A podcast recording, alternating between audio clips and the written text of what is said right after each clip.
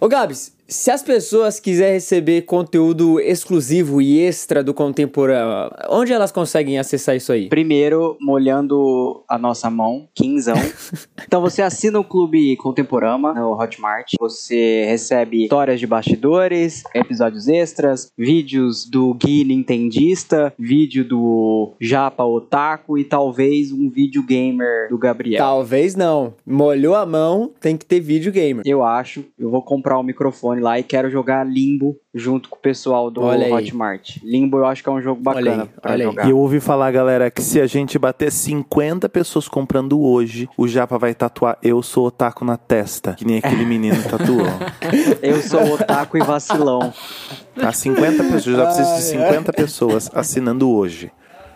É, agora. Tipo assim, 50 é, pessoas novas já. assinando. É, mas é isso. Se você quer ter acesso a conteúdos extras exclusivos, Clube Contemporâneo na Hotmart Sparkle tem link aí na descrição.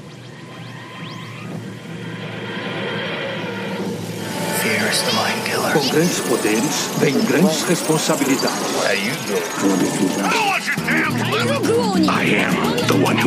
A muralha caiu e os gigantes entraram e os nossos meninos se reúnem para conversar sobre Shingeki no Kyojin. São eles, Matheus e Edgar Japa. Se você não se apaixonar pelo Irving, você tá assistindo errado. Guilherme, Titã Bestial e Amarino. Até agora eu recebi uma decepção. Gabriel Ackerman Mendes. É a chance de adolescentes estranhos se verem num protagonista mais estranho ainda. E um convidado muito especial.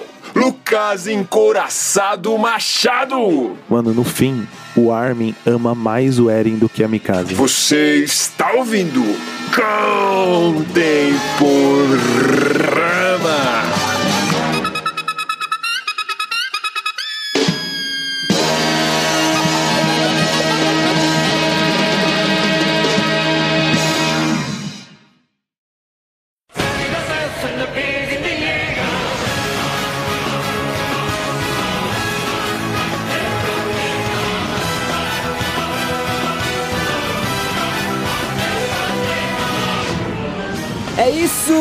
Chegamos aqui com os nossos dispositivos 3D voando em prédios e muralhas, árvores e casas abandonadas, desviando de titãs, comedores de gente, para falarmos de um dos maiores sucessos da década, né? Talvez um dos melhores animes da década passada aí. Não sei se estou sendo ousado, mas eu acho que foi, que minha memória é meio ruim. Mas vamos falar hoje da clássica obra Shingeki no Kyojin. Machado, é, é realmente a melhor obra da década passada? Olha, cara, eu não sei se é a melhor. Ah, não, talvez sim, porque eu tô pensando em Sakura Card Captors, que não é da década passada, né? Mas, assim... Mas agora tem My Dress Up Dark. Exatamente, né? Então, mas assim, eu precisaria pensar na última década, mas assim, a briga é muito pesada, porque Shinji no Kyojin é excepcional, excepcional.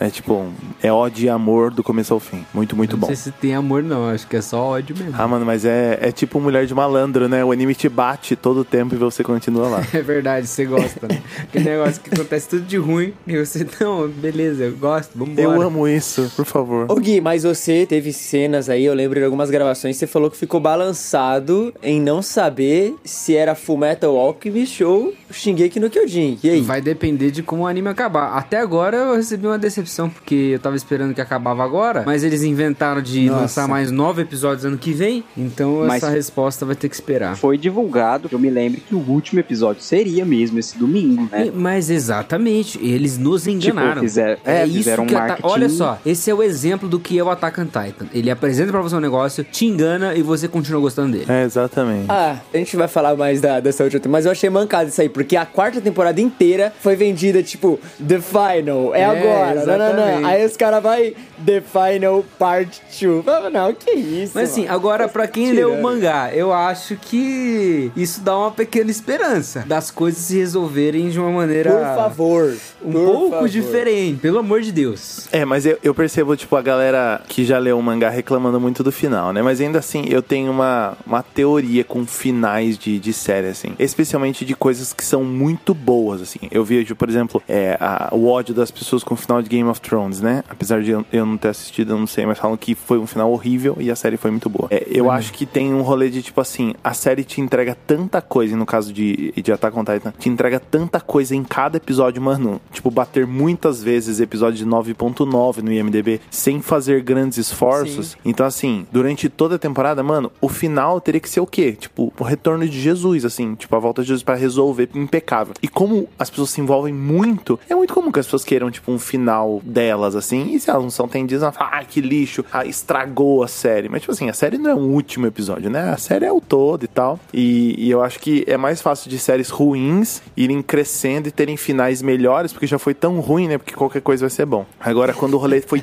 impressionante é. todo o tempo, mano, o final teria que ser o quê? Tipo assim, teria que ser excepcional, não, assim, E a gente né? tem que considerar também que o Isayama, ele, tipo, tem um problema de, de desenho, né? O cara não, não desenha muito bem. Ele é. Ele, embora ele seja um mangaka, ele tem uma, uma, um probleminha ali com essa arte do desenho. Então a gente espera que pelo menos a direção do anime conserte, o que eu tenho grandes expectativas, cara. Eu acho que vai, vai ficar melhor no anime. Eu acho da hora o traço dele, igual o traço de Jujutsu, tipo, que não é o convencional assim, mas eu acho bonito. Uhum. É que o Isayama, ele meio que rápido, ele tipo, ele tem uma mania que muita gente no desenho tem, pelo menos no começo, que é tipo de rabiscar o lápis tá ligado? Passa é, várias é, não vezes. apagar, o, né? O é, passa várias vezes o, o, lápis na mesma linha. Parece Pincel, o cara da quinta série que tá desenhando pra mandar desenho pra, pro amigo ou pra menina que ele gosta. Que bagulho. Tudo. É, é exatamente isso. Exatamente. Fica um negócio zoado. Ó, oh, mas é isso. A gente vai falar de Shingeki no Kyojin e ao invés da gente chegar e falar simplesmente de tudo que aconteceu, a gente vai dividir em dois blocos. No primeiro bloco, sem spoilers. Então, se você não assistiu,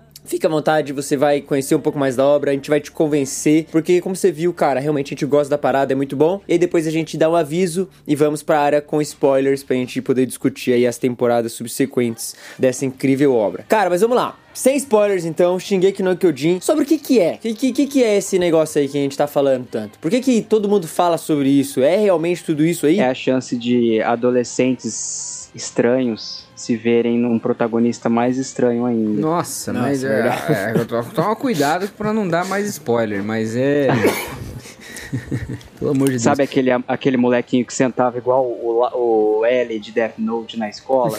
então, ele voltou. Cara, eu preciso falar um negócio. É o seguinte, para você entender Attack on Titan, você tem que ir para um negócio que chama Francisco de Goya. Francisco de Goya é um pintor e ele tem alguns quadros e tudo mais. Francisco de Goya é século XIX, tá? 1819 a mais ou menos 1823, esse quadro em questão. É um quadro que é Saturno comendo um dos seus filhos. Para quem não sabe, Saturno é Cronos, o titã Cronos. É uma mitologia grega, quando vai para o Império Romano, eles mudam alguns nomes, então Cronos vira Saturno. E Saturno era esse titã que se alimentava dos seus filhos porque ele tinha medo que os seus filhos superassem, etc, etc, etc. E aí tem esse quadro que é o Saturno, um titã, arranca na cabeça de um outro ser que é um, um ser humanoide, um tipo um homem, assim, menor que ele, ele é tipo um titãzão. Pra você entender Attack on Titan, esse quadro. E aí você também vai ficar assim, nossa, o que, que é isso? Que quadro bizarro, que isso aqui lá. É, Attack on Titan também. É, eu tenho medo de dar spoiler aqui, mas é só que a única diferença é que Attack on Titan é invertido, né? São os filhos comendo os pais. Mas assim, a gente deixa isso pra depois, né? é, a gente deixa isso pra depois. É, mas a história é basicamente isso, né? De um povo que vive é, isolado ali ao redor de. Ao redor não, né? Dentro de muralhas. Porque fora das muralhas tem esses titãs que, igual o Gui falou, devoram seres humanos. E, e, esse é meio que o começo mesmo. Você não entende muito bem o que tá acontecendo, mas é isso. Os humanos vivem nessa muralha em paz por 100 anos, totalmente livres de titãs. Fora das muralhas tem esses titãs sem explicação nenhuma. É simplesmente aterrorizante, se a gente pode dizer assim, a, a realidade deles. Mas eles é, vivem em paz, né? Pelo menos. É o que a gente crê que é o remanescente, assim, da humanidade, né? A humanidade é, escapou de um desastre desastre e se reuniu num lugar onde é, eles conseguiram é, é bem restabelecer a sociedade. Acho que essa parte é legal, não é exatamente um spoiler, porque a, a, humanidade ela se organiza em muralhas e ela se organiza em níveis de muralhas e tem três níveis, né? Então tem Maria, que é a, a maior muralha em extensão e perímetro, que é a parte mais pobre, digamos assim. Aí você vai, é um círculo, digamos um círculo. Aí vai fechando, aí tem a, a muralha chamada de Rose, e aí fecha mais, aí tem o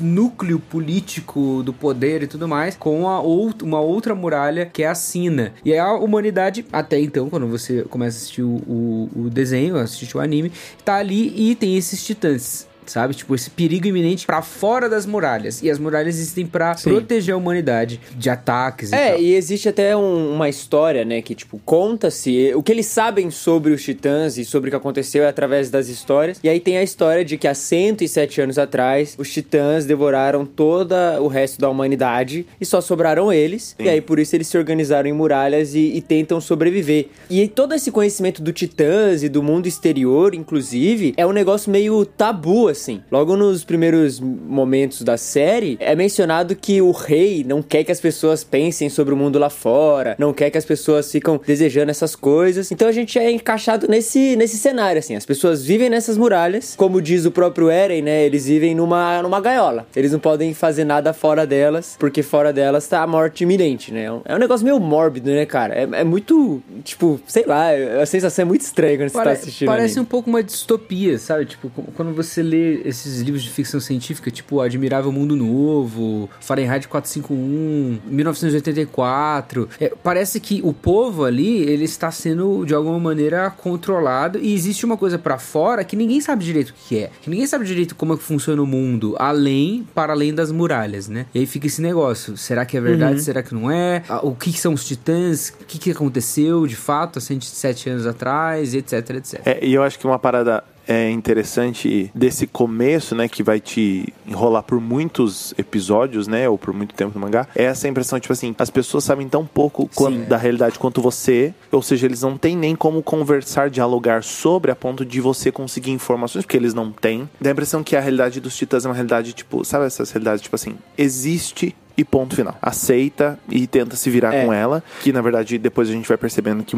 as coisas todas têm explicação. Mas parece que, tipo, é, ah, o mundo é assim, existem titãs, supere. Entendeu? Mas de fato há explicação pra isso. E pra mim, uma das coisas que é um sentimento duplo, que é uma das coisas mais atraentes pra mim em Attack on Titan. Pra quem começa a assistir, tanto que a minha esposa, ela detesta anime, né? E eu tentei fazê-la gostar de anime. Eu falei, mano, eu vou no melhor anime pra fazê-la conseguir gostar de anime. Eu já vou, tipo assim, eu já vou meter o meu zap direto, assim. Com 10 minutos ela estava dormindo. Então, de fato, ela tem algum tipo de imunidade a anime. Caramba, mano. É, ela, ela tem uma imunidade anime. Mas a minha fita é que, tipo assim, o que é muito atraente desde o começo é esse sentimento duplo de você quer muito mais informações do que você tem, e isso vai te custar, no caso, Sim. quatro temporadas. Quatro temporadas não, né? Quem dera fosse. Mas, tipo assim, vai te custar muito tempo pra você descobrir, mas ao mesmo tempo, mano, você vai precisar sentar e esperar muito para as coisas darem certo, né? Então acho que essa sensação de que é muito comum de se ter em outros animes, de tipo assim, com poucos episódios as coisas já melhoram, as pessoas pensam um pouquinho e a gente já consegue uma solução. Attack on Titan vai só piorando e vai te angustiando cada vez mais. E tipo, essa coisa de das pessoas montarem uma estratégia pra vencer um cenário que é muito comum em, em outros animes, né? Tipo assim, os caras montam a estratégia mais fenomenal do mundo e não rola. Isso te angustia mais, faz você querer assistir mais porque você quer que um dia dê certo. Fora né? que aí quando você descobre uma parada, a parada que você já achava que sabia para de fazer sentido eh, instantaneamente. Aí você fala, Exato. mano, dei um passo pra frente, dois pra trás, porque melhorou, só que eh, tava ruim, agora parece que piorou. É, porque o Shingeki é exatamente isso, né? É um anime de ação, um pouco de gore ali, que tem bastante sangue. Meio... É um shonen. Não, Não, não. é um shonen? É um que então? É um seinen quase. Ah, Porque ele é muito pesado, cara, pra ser um shonen, né? é, tem muito ele, sangue, né? além de ter muito sangue, é um clima muito mais pesado. Inclusive, ele foi, ele não foi publicado na, na Shonen Jump, ele foi publicado em outra revista. E ele não tem a maior característica do shonen, que é os personagens se encarando durante cinco minutos. Ah, é verdade. É, porque aqui, se você se encara, você morre, né? É, se você encarar não tem, demais. tem nem tempo. É igual você encarar alguém aqui no. aqui no, em São Paulo. O cara, o que você tá olhando, mano? Você tá ficando maluco? São Paulo é bem assim.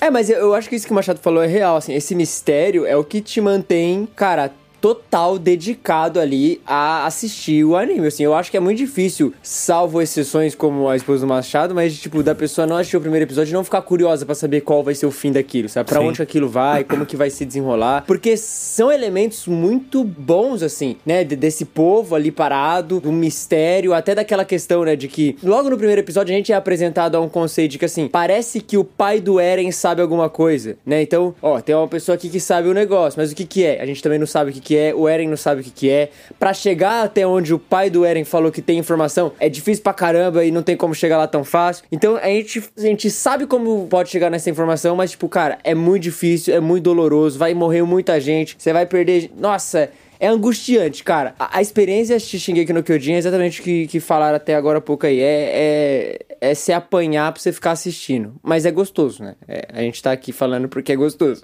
E o final do primeiro episódio, assim, é a fisgada do É a Anzol, cereja. assim, porque É a cereja do bolo. o discurso do Eren ali no final, ele falando, e as- o que tá acontecendo, é, é assim, é arrebatador mesmo, é... Dá vontade de você sofrer mais. É uma coisa que te dá é um sofrer, um prazer gostoso. Ô, além de que, na moral, aqueles titã com aquelas caras, com aquele sorriso que vai de orelha a orelha, andando que nem o- um boneco de Olinda, sem brincadeira. Se isso aí não dá medo num, num indivíduo, eu me pergunto o que é que dá, sem brincadeira. O Smiling É Titan verdade. lá é É assustador, irmão. Não, o jeito que eles correm. Porque assim, os titãs assim, tem vários tipos, né? Tem os titãs que andam normal, tem os titãs que andam meio que engatinhando como um cachorro, e tem os que correm com os braços tudo retorcidos. Mano, é, É. bizarro, velho. É bizarro, mano. E todos eles têm uma aparência bizarra, né? Tipo, é um- é um- o, o que, que é o Titã? O Titã é, tipo, parece um ser humano, uma cabeçona grande, os membros é, grandes, ele meio gordinho, meio chubby, assim, peladão. E, e que sai correndo. Acho que a gente não falou isso ainda, mas os titãs eles se alimentam de humanos. Então eles invadem as cidades e comem gente. Então fica assim, é um negócio, é um terror, assim mesmo. Nossa, gente, eu tô, tô lembrando das primeiras cenas dos primeiros episódios. É realmente é assustador, cara. E acho que até por isso esse rolê do, do Japa falar de ser acho uma parada meio gore. Porque, tipo, mano, não tem filtro e censura nenhuma. Tipo, o bicho pega o- a pessoa e morde ela no meio com os dentão e, e boa, irmão. Pula sangue pra todo quanto é lado. é Cara, assustador. essa cena, eu lembro, eu lembro até hoje. Essa, essa cena específica que você falou, que é do primeiro episódio, Aham. Foi a cena que falou, cara, eu preciso assistir Shingeki no Kyojin. Eu, eu, eu assisti, eu tive a oportunidade de assistir na época de lançamento, assim. Cara, foi um hype. 2013 foi o hype, foi uma maluquice. E eu lembro de, tipo, a angústia de, cara, só semana que vem agora essa merda desse episódio, mas eu preciso mais desse, desse negócio, porque realmente, assim, é um negócio arrebatador, é um gore fascinante, é, um- é uma, é uma dor que você quer sentir mais dela, assim. E, cara, Shingeki faz isso muito bem, aliás, faz muito bem. Realmente, eu acho que uma coisa que segura muito Shingeki é o plot, né? Ele tem um plot muito interessante. Ele tem, um- um- um- uma estrutura ali muito bem estabelecida do que que é. E o que me parece, a gente vai discutir isso melhor nos spoilers, mas de que o Isayama, mesmo que de uma forma meio proto, meio de uma forma meio que ainda é germinal, ele tem um controle muito bem da sua história. Porque ele faz umas, umas amarras lá no final com o começo de coisas que ele já tinha escrito e faz todo sentido. E o cara tá lá amarrando e falando, ó, tava plantado isso aqui, isso, aquilo, outro lá. Então, assim, eu, cara, eu, eu acho que a- o plot é o que segura muito a gente durante toda essa narrativa. E durante essa jornada tortuosa aí de sofrimento e dor.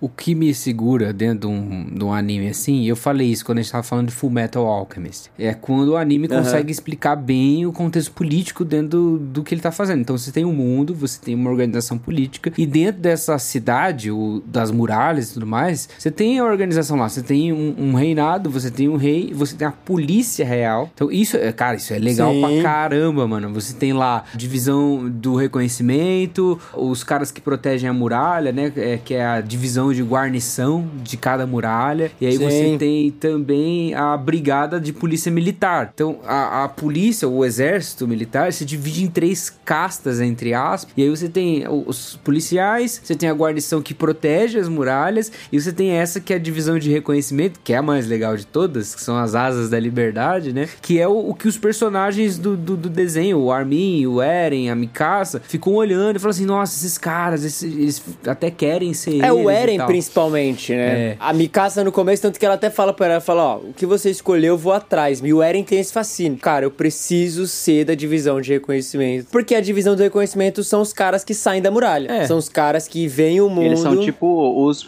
os mártires, né, da, da humanidade. E aí, eles vão É tentar. quase isso. É, é esse negócio, que é essa tensão de que não sabemos o que está para além das muralhas e precisamos descobrir, porque a gente precisa se proteger. Se vier os titãs, a gente precisa saber como coisa. Então, essa divisão de reconhecimento é justamente a tropa scout que vai para morrer, sabe? E aí, acho que é no primeiro episódio que eles vêm, né? Eles estão todos ali vendo uma guarnição voltar, vendo uma divisão voltar, com os caras todos machucados. Nossa, essa tal. cena, cara. E isso é bem legal, cara. Porque aí você tem Não, essa... o Eren nessa cena, ele fala, né? Ele fala assim, cara, os heróis voltaram! Exato. E aí quando ele chega lá, os caras estão, tipo, sem braço, todos, tipo, maus, A tá cara ligado? deles, Todo, velho. tipo, nossa. Tem a cena da, da, da mãe lá com o filho. Nossa. É, eu ia falar dessa cena, cara, da mãe chegando e falando assim, ai, Brown, cadê o meu filho Brown? Ele, ele tá bem, o que aconteceu? E aí os caras falam, ah, peguem o Brown. Aí o cara pega um mamão, É. entrega pra ele e fala, isso foi a única coisa que a gente conseguiu recuperar do Brown. E aí você fica, tipo, caraca, mano. Isso é bem legal, cara. Isso tem muito em conto medieval, cara. Isso tem, tem muito em conto medieval, tem livro de fantasia medieval, que é os caras assim, tipo, existe um negócio acontecendo lá, uma guerra que tá acontecendo que não tem certeza se você vai voltar ou não, sabe? Não tem certeza se você vai voltar vivo. E os seus filhos que estão indo, ó,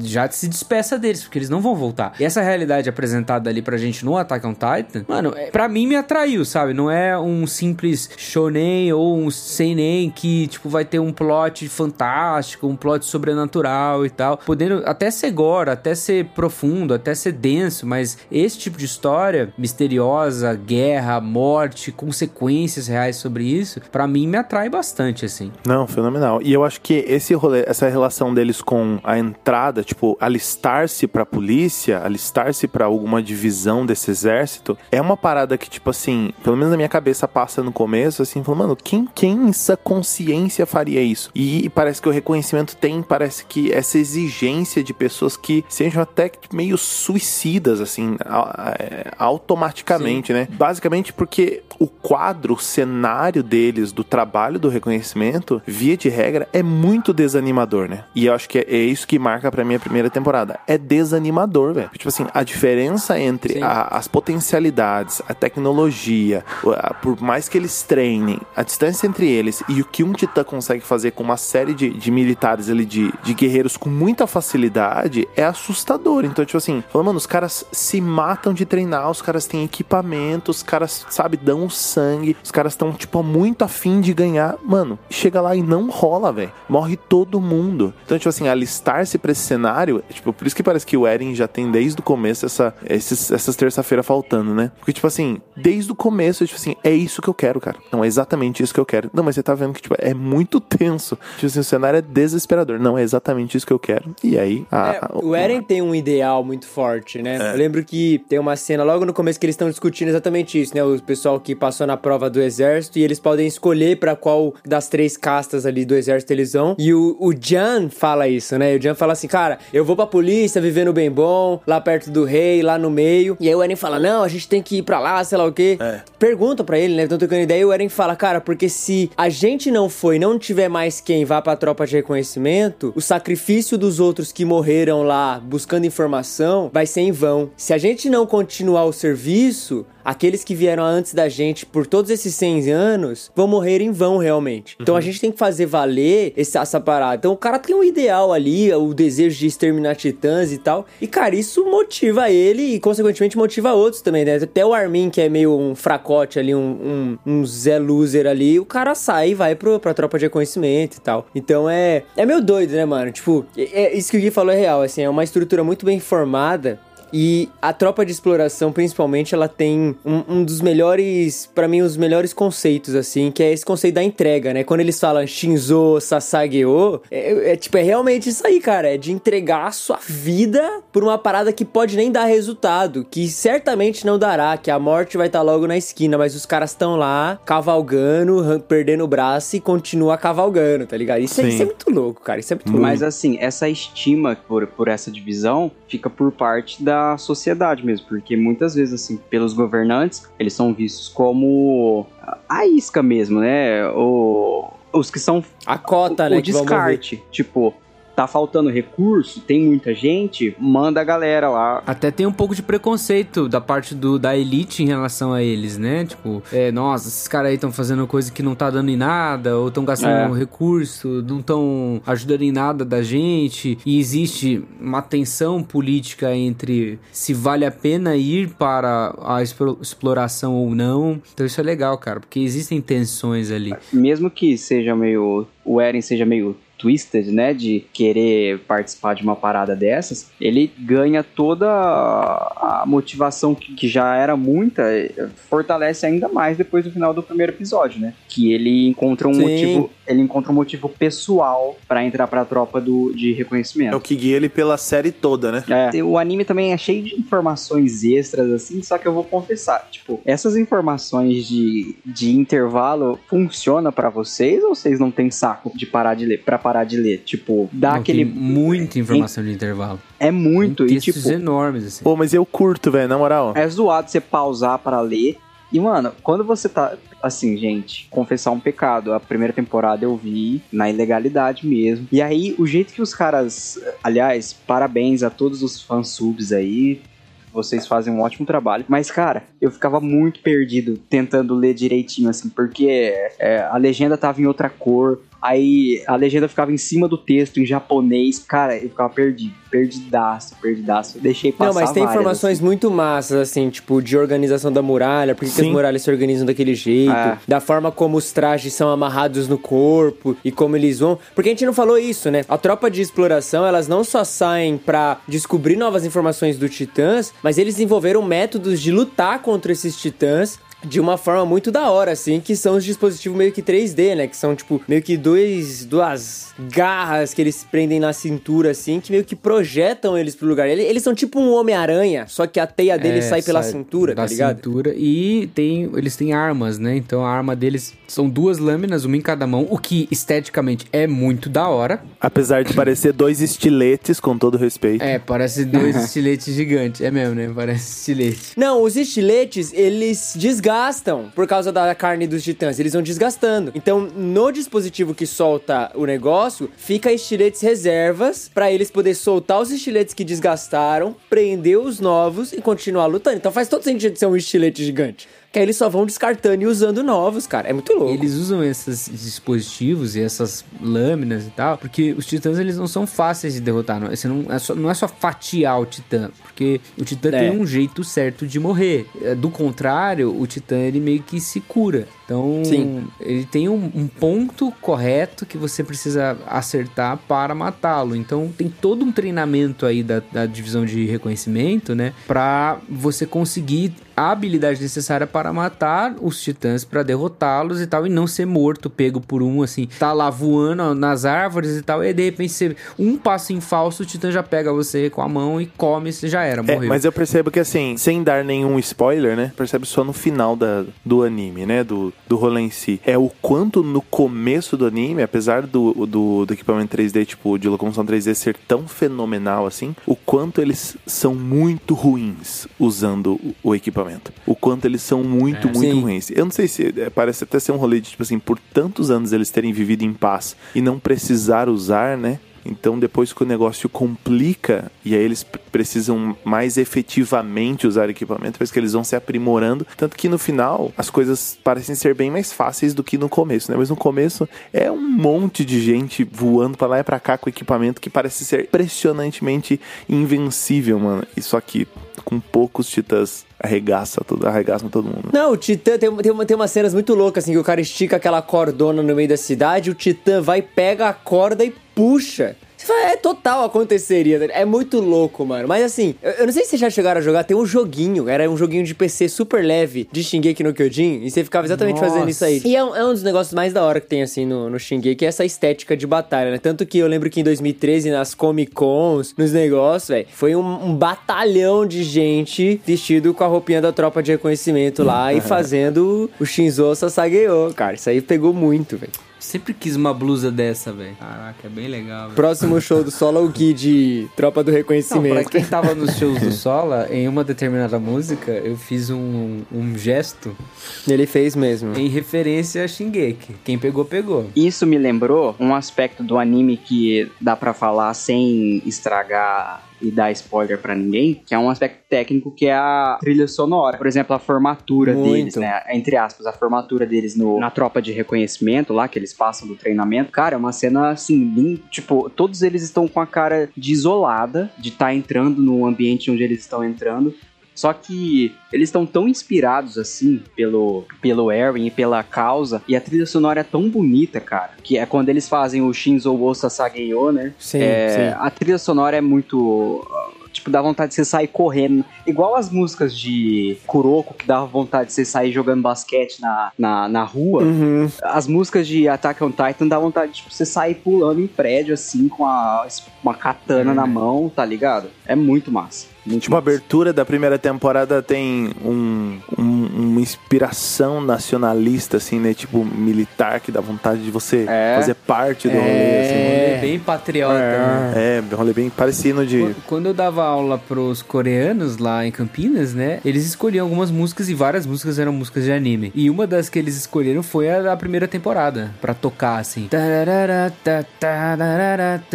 Putz, muito legal, cara. Bom, que é sensacional, é sensacional. Você assiste o Shingeki, começa aquela abertura lá. Aliás, todas as aberturas de Shingeki são extremamente incríveis. Sem, sem erro nenhum. Elas são todas boas. E a trilha sonora também é muito boa, né? A, a trilha quando aparece o, o Colossal pela primeira vez segurando a muralha, aquela.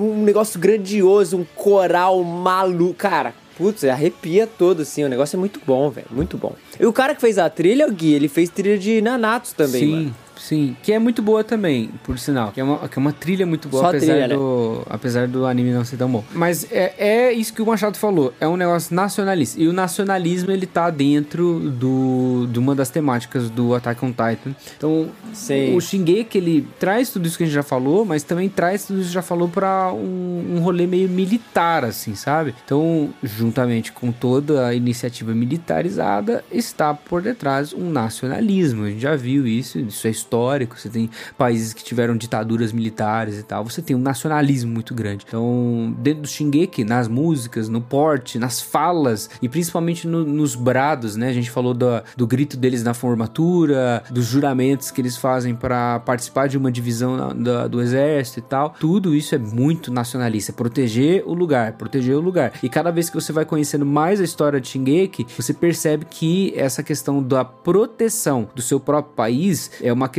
que é a motivação por detrás de todas as ações que os governos estão fazendo, não só agora, mas no passado também. Tem uns momentos assim que a trilha sonora também ela sai um pouco do, do hino nacionalista e ela vai pra uma parada meio metal evanescência assim, né? Mistura uns coral com umas guitarras A super última pesadas. temporada tem um, um esquema bem gore, meio metal, assim mesmo. É, um metal gótico, sei lá como que eles chamam isso, mas é é uma trilha sonora que é super empolgante mesmo. E a É, animação também, né? É, isso que eu ia falar. Vale dizer que, assim, a produção inteira do Shingeki, ela é impecável, cara. Assim, a animação, ela só cresce durante as temporadas, ah, junto com o roteiro e com a trilha. E cada vez mais eles vão se superando e, e, tipo, mostrando cenas incríveis, cara. Porque, Ah. assim, cê- a- eu não gosto da animação do, do Titã Colossal, cara. Aquele ah, 3D mano, eu lá, acho... nossa. Da nova ou da, da, da antiga? Da, da antiga. Acho que na segunda temporada, assim, tem uma cena que ele aparece.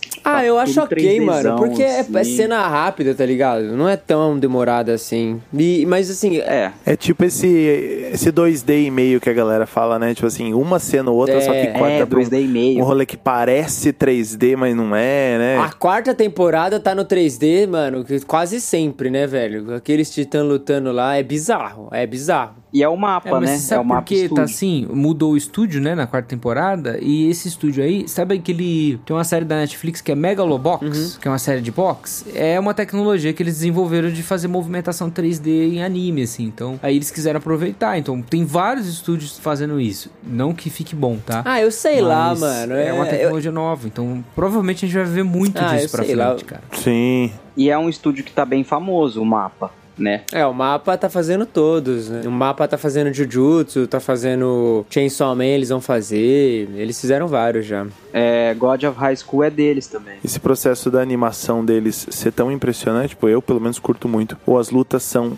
impressionantes. são. Impressionantes. Porque tem umas lutas que, tipo assim, é, a gente até falou de Nanatsu aqui, Nanatsu tem isso, né? Umas lutas que você vai no banheiro, você volta, a galera ainda tá no mesmo rolê. Tipo, as lutas são muito rápidas, muito rápidas, a animação impressionante. Oh, e aí nisso, emenda a trilha sonora, essa trilha sonora pique evanescence, né? Oh, então as lutas ficam impressionantes. Na- A quarta temporada tem muito disso, né? É, Eu acho que assim, pra- mesmo que a galera não curta muito anime e tal, é imprescindível assistir, cara.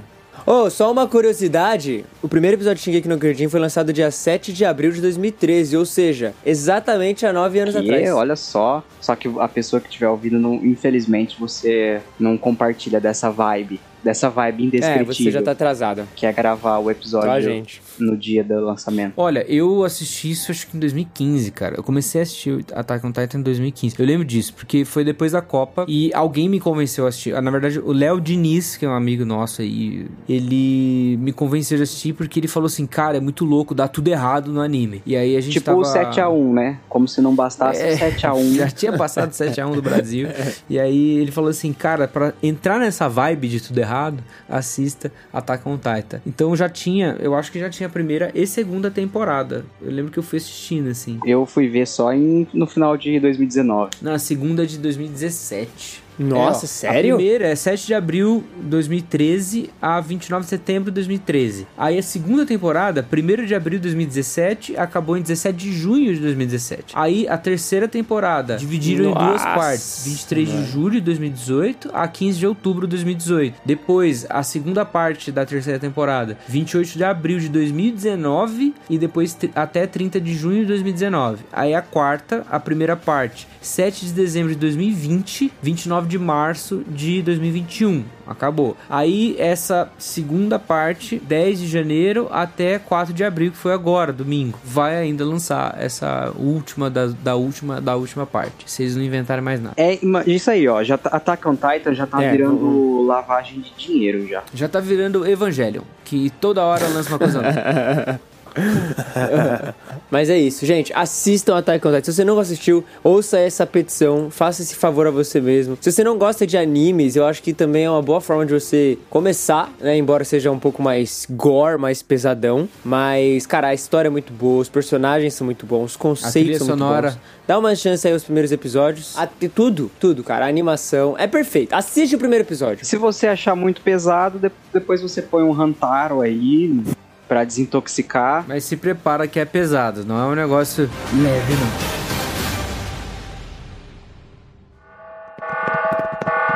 Capitão, capitão! Me diga, Cabo 68, por que toda essa algazarra por aqui? Eles chegaram, capitão! Eles chegaram! É o quê? Os spoilers, capitão! Os spoilers chegaram! Macacos me mordam! É um alerta vermelho! Chamem os meninos!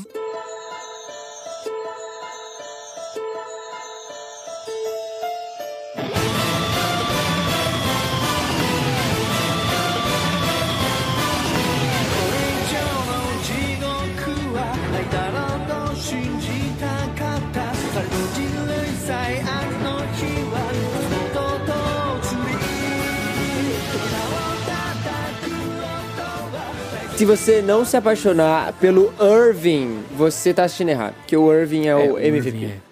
Tem razão. O Irving, é... o Irving é o verdadeiro protagonista dessa não, série, mano. Não, fala besteira. Não, Nossa, não, não, não, não. O Japa a, empolga, gente vai, velho. a gente vai falar sobre No isso. Full Metal ele O fala que é o Irving, Roy, ele é muito bom. Mustang, e agora ele fala que é o Irving. É porque esses protagonistas, cara, são muito, muito zezão, mano. Ai, o Eren é muito chato, cara. Nossa, eu não, eu não suporto o, O Eren. Eren mano. é in- intancável. Mas, mano, o Eren é o tipo de personagem que, tipo assim, como todo bom, né, protagonista de anime, tipo, ele é chato, né? Mas, tipo assim, ele não melhora, manja? Manja? Ele só, tipo, fica um chato de outro jeito. É. Ele, tipo, no começo é o chato chorão, nunca vou ser o bastante, nunca vou proteger ninguém. Ai, meu Deus, eu luto, luto, luto e nunca melhoro. Sabe? O choro, choro, choramingando sem fim. Só que depois, mano, não é que ele, tipo, amadurece e vira um cara que, tipo, caramba, mano, eu curto muito esse cara, que ele amadureceu muito. Não, ele vira, tipo, um satanás. Manja? Tipo, ele não melhora até o fim da série. O cara vira um demônio, é verdade. é. Quem é mais chato? Segura aí a, a bomba. Eren Yeager ou Anakin Skywalker do episódio 1, 2, 3? Ah, o Eren, Anakin. cara. O Anakin é da hora. Ah, É, cara, eu acho que é o Eren, cara. Eu acho que é o Eren. Vocês são da geração Porque o errada, Anakin ainda velho. teve a redenção dele. Não, cara, eu curto o Anakin. O Anakin. O O Anakin Anakin... teve a redenção dele no episódio, episódio 6, cara. Falando um, Não dois e importa, três. cara. Não importa. O Eren não vai ter nunca a redenção dele, cara. Ele é um merda. Ele vai ser um merda até a morte. Eu é desafio verdade. você, então, ouvinte do Contemporâneo, a encontrar um personagem mais chato que Eren Yeager. Olha aí. Coloca aí nos comentários E aí. não vale no ser o.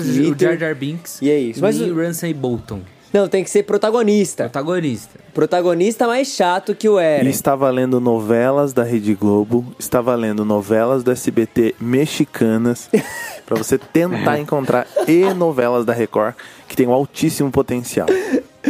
O Arthur do Big Brother. Mas vai ser difícil ainda. Não, Eren é um cara muito difícil, mano. Mas assim, eu, eu confesso que, tipo assim, essa chatice dele é, durante a série toda é uma parada que me incomoda a ponto de falar, ai caramba, mano, cara chato, velho, não quero. Como é muito comum de eu me desanimar em outros, em outros cenários, onde, tipo assim, o personagem principal é tão chato que, tipo, manja, tu não aguenta mais ele reclamar da vida e choramingar que ninguém ama ele, que ele não vai conseguir, todo mundo excluiu ele, sabe? Esses episódios que, tipo, você vai pulando de dois em dois minutos, porque, tipo assim, você não aguenta de tanto choramingação. E pra nos últimos terceira 30 temporada. segundos ele dá um murro. Mas assim, eu acho que ele é um cara que, tipo assim, apesar dos pesares, ele engrossa o caldo no- nos episódios. Não, é, é, pra mim o Eren fica ruim na quarta temporada. Não, muito antes. O Eren na quarta ruim- temporada, não, ele- é, o seu ruim tem um campo semântico diferente do meu. Ele é muito chato, cara. Da, da segunda temporada pra frente, ele é muito, muito chato. Todo, é, assim, não dá, não dá. Se não tivesse Armin, se não tivesse Mikasa, se não tivesse o Irving, se não tivesse o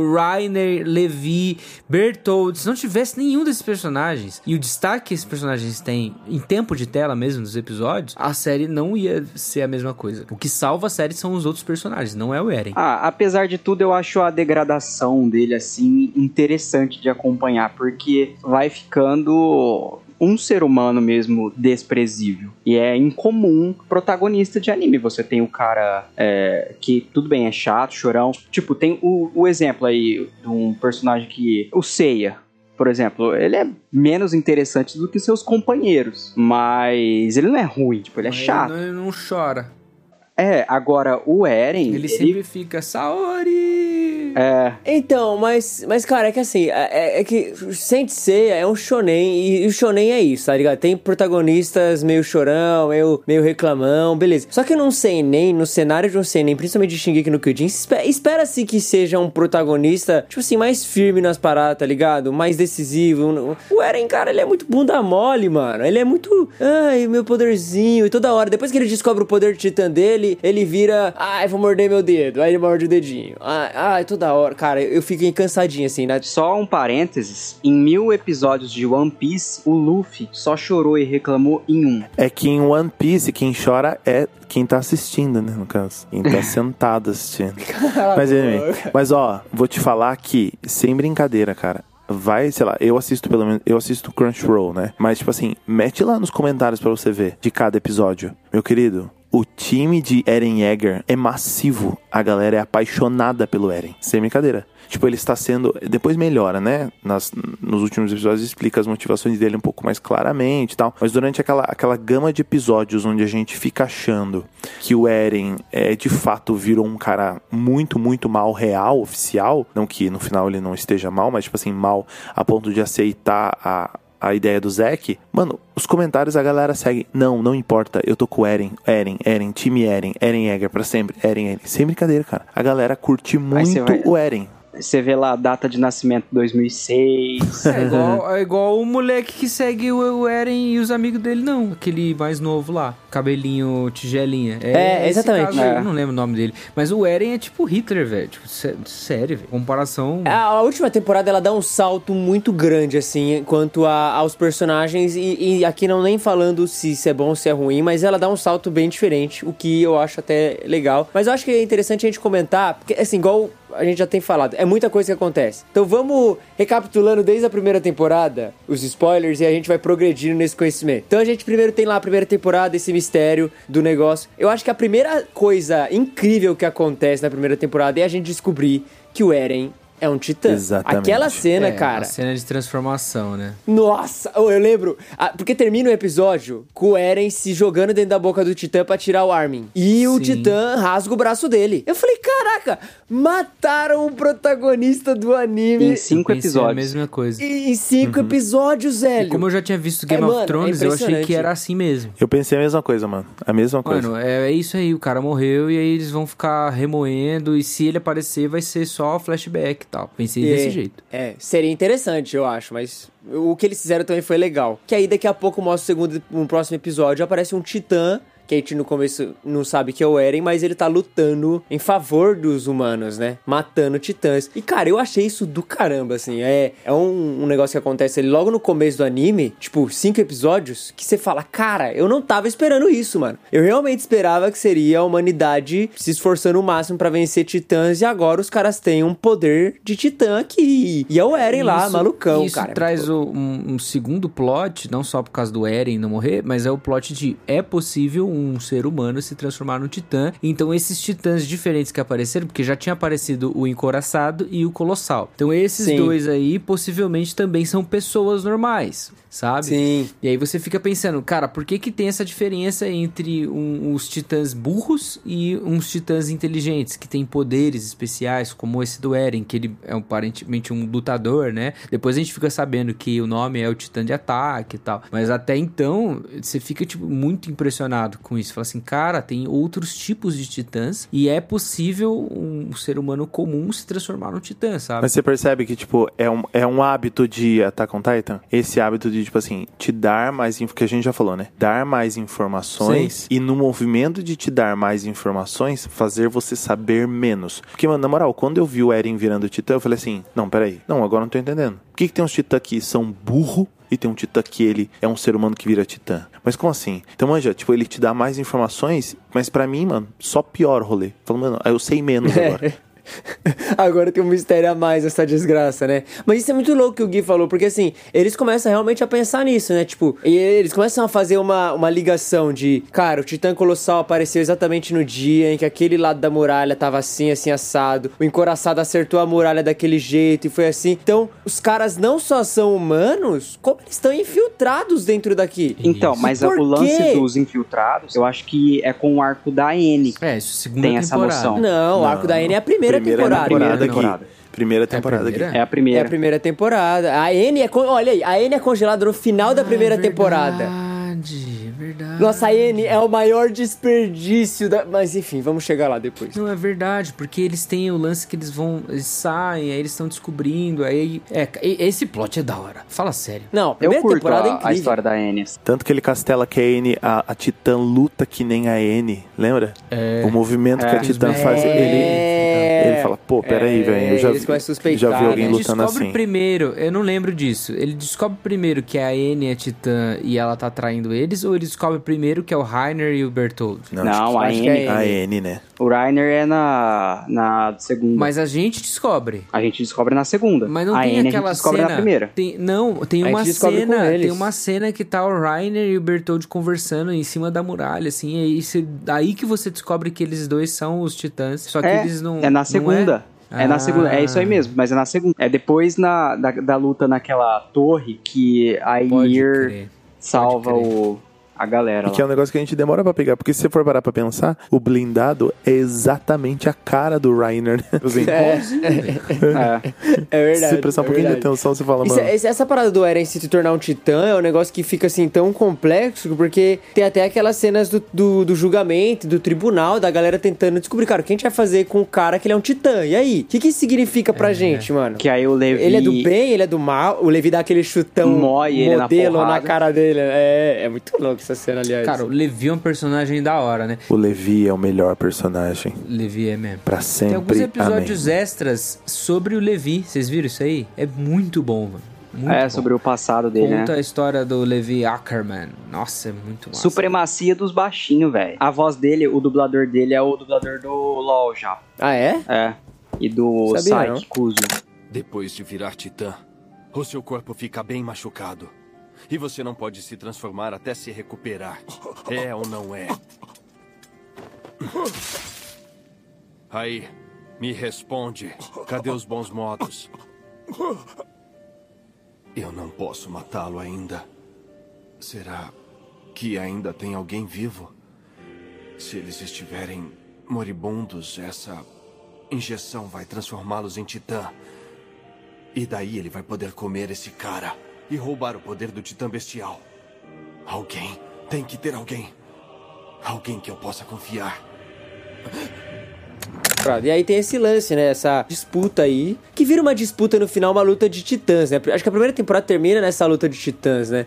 De. A cota shonen é essa do anime. É. Que Mas é é, a uma luta muito titãs. massa entre o titã de ataque e o titã Não, boa. encoraçado, cara. É muito massa. Porque tem toda a missão lá de fechar a muralha, fechar o buraco que eles fizeram. cara, é, bem legal. Isso que eu ia falar. A progressão é meio que essa, né? Tipo, descobrem que o Eren é titã, beleza. O que a gente vai fazer com ele? O Eren é do bem? Não é? O Levi fala, ah, beleza, a gente vai dar um jeito aqui, vamos segurar ele, show. E aí decidem, vamos usar o poder do titã pra fazer o que a gente não consegue fazer. Então o que a gente vai fazer primeiro? Vamos fechar a muralha. E aí vira essa pira. Tem uma pedra gigante e é todo. Cara, eu nunca vi uma missão tão demorada, né, mano? A estratégia é muito massa, velho. Aliás, todas as vezes que eles montam estratégia pra luta, pra alguma batalha, alguma coisa assim, inclusive tem uma no, na terceira temporada com o Irving, é muito massa, cara. Tudo é muito massa. Todas. Os caras são bons, os caras são bons. É, e aí eles tentam fechar, eles conseguem fechar, né? A cena, aliás, do Eren com a pedra, segurando, carregando a pedra, a trilha sonora no talo, velho. É e ele jogando boa. a pedra pra fechar a muralha. E, enfim, a humanidade conseguindo pelo menos uma conquista depois de todos esses anos. Cara, isso é muito louco. É, eu mano. acho que é o presente o que você fica esperando receber a temporada toda, que é o que faz você seguir, assim. Mano, quando é que eles vão conseguir alguma coisa? Mano, quando ele fecha o buraco, é tipo assim, caramba, mano, custou, mas enfim conseguimos. Então acho que é uma parada que, tipo, é, você anseia desde o primeiro episódio, assim. É uma conquista nossa também, parece, né? Você fica. Você vibra com eles também, tipo. Ah, pra caramba, pra caramba. E aí vem a parada, né?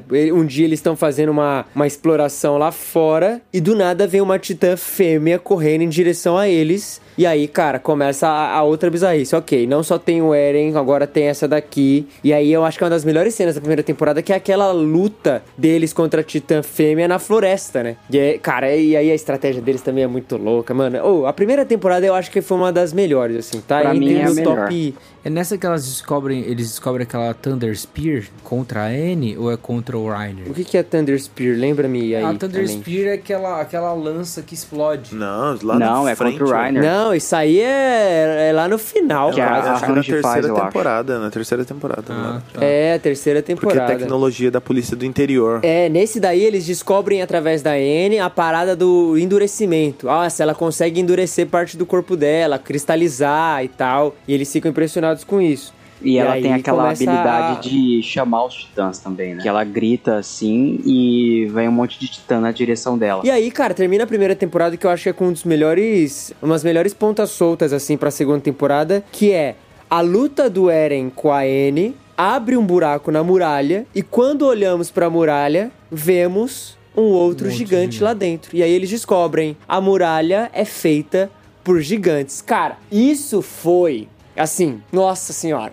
Meu Deus do céu, o que que tá acontecendo? Novamente, é o que o Machado falou que, e agora pra eu pensar realmente, eles te dão um negócio, mas surgem 400 outras mil dúvidas na sua cabeça e você fala, ok, eu não faço ideia do que a gente tá vendo e o que vai acontecer daqui pra frente. Mas isso é do caramba, mano. É, mano, do você tem caramba. agora titãs que são retardados, você tem titãs que são seres humanos, e você tem titãs que moram dentro da muralha. Ô, na moral, irmão, tipo assim, o que, que está acontecendo aqui? Deu a louca no gerente. Tipo assim, é, é muita coisa do nada, assim, muita coisa acontecendo. É. Eu é me lembro coisa. exatamente desse dia que eu vi o Titã dentro da muralha e falei, mano, parou, os caras tão zoando, tipo assim, acho que deu por aqui. É uma parada maluca. A segunda temporada tem a questão deles dentro da Rose e tem aquele pastor lá, né? Que tem meio que um culto bizarro que fica preservando a história do, da, do, do reino ali, né? E tem todo um rolê deles saber de muito mais informação do que eles realmente estão divulgando, deles saberem algumas coisas que acontecem da família real É. e tal. Isso aí é legal. Nesse, nessa É, eu acho que temporada. a segunda temporada abre o que eu acho um dos elementos mais legais, que é a gente começa a entender melhor como funciona a dinâmica política, a gente começa a entender melhor a relação dos três grupos do exército, né, e de como a tropa da exploração funciona ali, como que a polícia funciona e como a guarnição funciona. E a gente começa a, a conhecer, por exemplo, a gente conhece melhor da Range, do próprio Irving. Eu acho que a segunda temporada é uma das Tem que melhor desenvolve o Irving, Irving né? ali. E, e você vê que realmente tem alguma coisa na política ali dentro da muralha que esconde as coisas. E eu lembro muito louco isso, que na primeira temporada o Irving fala isso pro Eren. Ele mostra o Eren tá lá comendo, sei lá, ele tá fazendo alguma coisa com o Eren. Aí ele chega no ouvidinho do Eren e fala assim: Ó, me diz aí, o que é que você tá vendo? Quem são realmente os nossos inimigos? E o Eren fica sem entender. Aí o Irving sai andando e ele fala: É, eu acho que você ainda não, não tá pronto pra entender isso. Aí ele, ele some. E aí na segunda temporada a gente tem o desenvolvimento disso. Tipo, cara, quem realmente tá jogando contra a humanidade aqui? São esses gigantes ou são essa galera aqui dentro? E aí tem a parada que eu acho que é um dos melhores, que é a, o parada do golpe de Estado lá, né, mano? Eu- nossa, essa parte eu acho muito boa. Pra colocar os Isso é muito militares, da né? hora, cara. É, um É, putz, ô, é muito louco os movimentos. Eu, eu lembro que essa foi uma das, das partes, assim, tipo, mais dolorosas de ter que ficar assistindo semanalmente, porque era lenta pra caramba, mas foi muito recompensador, assim, porque o- a- as estratégias são muito boas, cara, o- o desenvolvimento são muito bons. É, tem uma coisa que a gente não tá falando que é é a relação. Porque até então você não sabe o que vai acontecer. Depois você descobre o porquê que eles colocaram dentro dessa temporada também essas duas personagens, que é a Krista e a Ymir. Krista, depois a gente vai descobrir Sim. que é a história, né? É, o nome verdadeiro dela é a história. Ela é da linhagem real e blá blá blá. Mas a Ymir tá protegendo a Krista de alguma maneira. E ela tá ali envolvida. E, cara, é muito doido como isso depois, lá na frente, vai ser amarrado no, no, no rolê da família real, sabe? É, é legal. É, é. É, mas eu acho, na moral, eu acho a Ymir uma personagem meio X, assim, sabia? De perceber que no fim, tipo assim, sei lá, ela só curtia a história no fim das contas, né? Cara, eu achei É. legal a Ymir. O, o que eu mais achei legal da Ymir foram o- as animações envolvendo ela. Tipo, quando ela tá titã, porque ela é a titã mandíbula, né? E quando ela tá titã, tem uma cena que eles estão, no- tipo, numa torre, alguma coisa assim. Ela tá protegendo a, a Krista. Muito E aí louca. começa a chegar um monte de titã. Aí ela vai pulando de titã em titã e destroçando os titãs, assim. Cara, é muito legal. E engraçado, né, que o mandíbula dela, muito louco o mandíbula dela é feio, né, velho? Feio demais. né? Os outros Nossa, acho mandíbulas. São, tipo assim, tem até estruturas, assim, né? Parecem até armaduras, Cara, né? A dela é feia, pelada. É, meio feio. Sobre esses titã mandíbula aí, por que, que eles mudam tanto, mano? O a Ymir de um jeito, aí o Galhardo é de outro, aí quando vem o Falco é de outro, parece uma ave, sabe? Eu achei meio estranhão. assim. É, mas sabe o que que é, mano? Eu acho que todos mudam, manja? Eu acho que todos mudam. Tipo assim, é se a gente tivesse a oportunidade de ver mais pessoas assumindo outros titãs com mais frequência, a gente veria mais diferença, manja? Só que como isso acontece com muita frequência com mandíbula, né? É, eu acho que tem a ver com a personalidade, né, também. Por exemplo, o Bertold e o, Armin, eles, te- eles pegam um titã colossal que, é, cara, é só músculo, então não tem muito o que ser diferente ali no, na parada ali. E eles também têm a personalidade iguais, né? Os dois são meio blasé, meio... hã? Good vibes. Então os caras só Pô, dão a que mesma raiva coisa ali. Armin, É, que raiva do Armin, mano. Ele pega esse titã colossal e não faz nada. a gente vai chegar lá, a gente vai chegar lá. Ó, mas na segunda temporada a gente é introduzido ao Titã Bestial. Logo no primeiro episódio, velho. Aparece um Titã e agora o Titã fala. Cara, ô, na moral, o, o, o Isayama, ele é um completo maluco. Ele fala assim, ah, beleza, a gente tem titãs. Aí ele fala, beleza, agora humanos também viram titã. Não, e não só isso. A muralha é feita de titãs. Não, não. Agora vai ter um titã macaco gigante e ele fala, véi. É, nossa, mano. Essa, É, quando apareceu, eu lembro então até hoje a cena tinha falado mesmo. dele falando com o, o soldadinho e ele fala: Olha, que legal esse seu dispositivo. O que, que será que ele faz? Aí ele arranca o dispositivo do soldado e joga o soldado pros titãs comer e fica analisando assim o negocinho. Você fala: Caraca, o que que tá acontecendo aqui, velho? Pode me dizer qual é o nome daquela arma? Aquela na cintura que você usa para voar.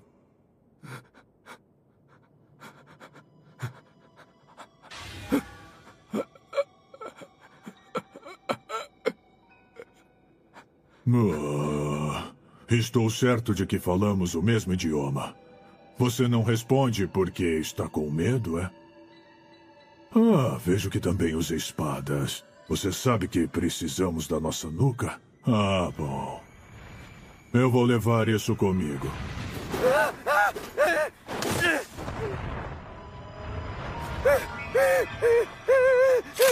Eu comentei desse, desse jogo no episódio de game, mas cara, aquilo é. Se você jogar Black and White, você vai. É, é muito parecido. Muito parecido. Tipo, parecia que eu tava vendo um anime do jogo. Porque todo esse lance da criatura gigantesca que conversa com você foi muito louco. E o visual é muito massa. Muito massa. O jeito que ele joga as pedrinhas, assim, que tipo, parece que ele vai dançar balé, assim, ele fica na pontinha dos pés, juntinhos, ele faz todo aquele movimento extenso com o braço. É um. Visualmente, assim, é um titã bem massa. E depois corta pro Zack, né, dentro dele. E eu acho que já quando aparece o Bestial, eles cortam às vezes pro Zack dentro dele, né? Que é um personagem que você fica, mano, tipo assim, esse cara com certeza tá envolvido em corações, em, em questões, tipo, que são o coração do rolê. Mas eles vão te dizer isso lá na frente só, É. né?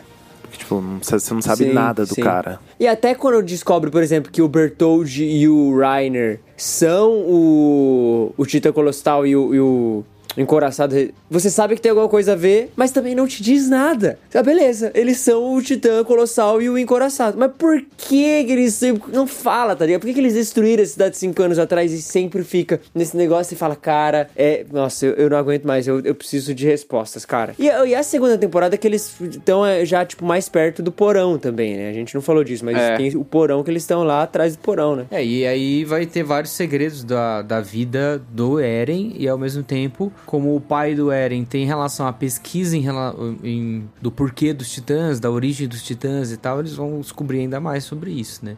Não sei, mano. Eu ficava. Eu, eu tinha muita expectativa em relação ao porão do, do- da casa do Eren. Me decepcionei, assim. Eu também. Falando sério. Eu achei Mano, que, meu ainda Deus. sobre a revelação dos dois lá, eles contam de um jeito tão trivial assim, tipo, sei lá, você tá numa mesa de jantar, o cara solta uma bomba e continua comendo assim o macarrão dele sem, como se ele não tivesse dito nada. Você até fica tipo pensando, cara, o cara tá brincando, né? Tá fazendo alguma piada. Aí você fica, qual que é a motivação do cara parar tudo e falar agora isso? Tipo, no meio dessa situação, qual que é a intenção do cara, né? É igual quando eu fui assaltado eu- no, no busão lá, que tanto o, o bandido quanto a mina que tava com o cara tava dando risada. Eu falei, ah, eles estão zoando, né? Vou dar risada também. E eu comecei a rir até eu sacar que os caras estavam realmente me assaltando. Só que, mano, eles falam como se fosse muito trivial. Tipo, é uma informação boba aqui que eu tô te dando. Só que a trilha, a trilha sonora, o, o desgosto do. Eren, a hora que ele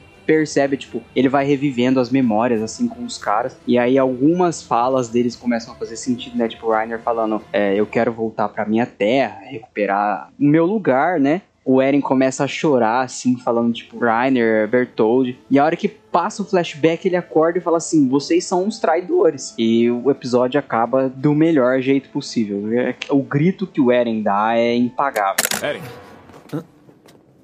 Tem um minuto? Precisamos conversar. Sobre o quê? Há cinco anos, nós destruímos a muralha e começamos a atacar a humanidade. Eu sou o Titã blindado e ele é o Titã colossal. Hã? Do que você tá falando? Por que tá contando pra ele, Rainer? O nosso objetivo era cuidar da extinção de toda a humanidade. Mas agora, não precisamos mais disso. Eren, se você vier com a gente, não vamos mais precisar destruir as muralhas. Entendeu? Espera um pouco. Eu não tô entendendo é nada. Eu estou perguntando se você não quer ir embora junto com a gente. Eu tô achando que você tá cansado. Não é, Bertold? Você passou por tanta coisa que tá ficando meio maluco. É, o Rainer tá bem cansado. Além do que, se você fosse o titã blindado que quer destruir a humanidade, por que ia me contar e pedir ajuda? Você achou o quê? Que eu ia falar, beleza, vamos lá destruir tudo? Entendi. Acho que você tem razão. No que eu tava pensando. Será que eu fiquei louco mesmo? Agora, só me resta encarar as consequências das minhas ações. Como um guerreiro. E cumprir o meu dever até o fim!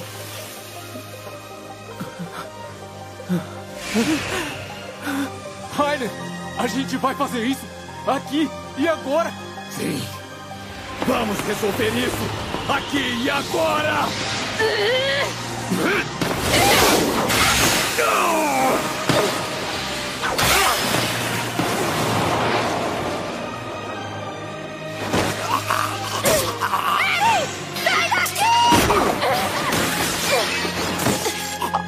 Bertold!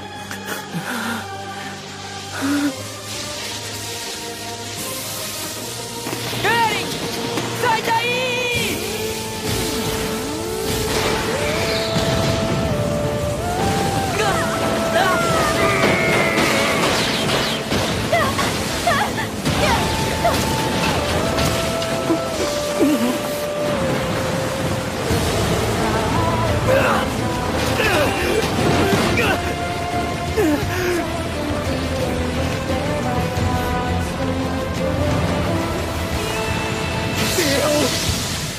Saidori!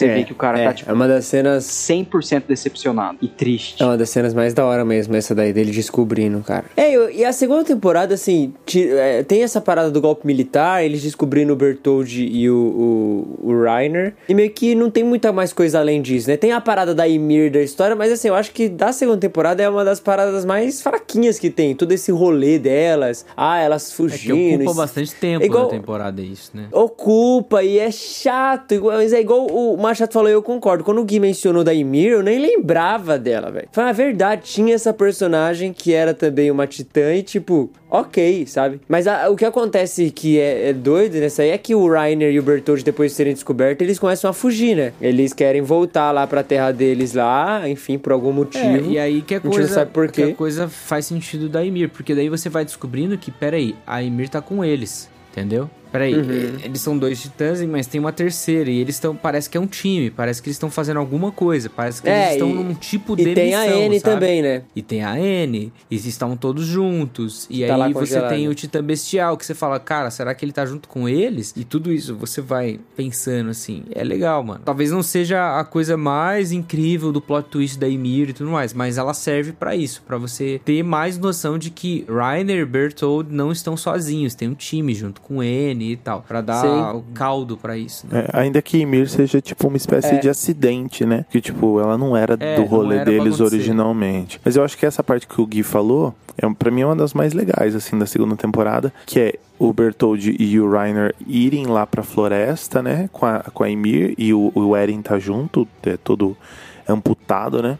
É, mas ele, eles fugirem lá pra floresta e a galera fala, mano, a gente precisa pegar o Eren de volta. E esse rolê de montar uma estratégia, os cavalos, os caras irem pra cima. É, se eu não me engano, é, o- é o Irving, é o Irving, né, que já monta a estratégia pra eles irem lá e, e, É. mano, é, é de fato um trampo fenomenal, assim. Esse rolê de, de tomar o Eren de volta, assim. Não, todas as cenas de estratégias e, e buscas e é, é sensacional. É uma das melhores, assim, são as melhores sequências, porque são frenéticas, né, cara? Depois que começa a operação, é um negócio assim, dando coisa errada, eles arrumando e realmente você fala, cara, é uma operação isso aqui, cara. É um. Vamos pra cima. Ah, e lembrei de uma parada que acho que é nessa temporada, porque o Eren tem um poder titã que não é só o poder do ataque, mas é aquele poder da marca, sabe? Que ele solta o grito. É, é, isso aí é no final da temporada. Nossa, mano. Eles encontram a Titã Sorridente. Essa cena é linda, que eles encontram a Titã Sorridente e o Eren não consegue virar Titã.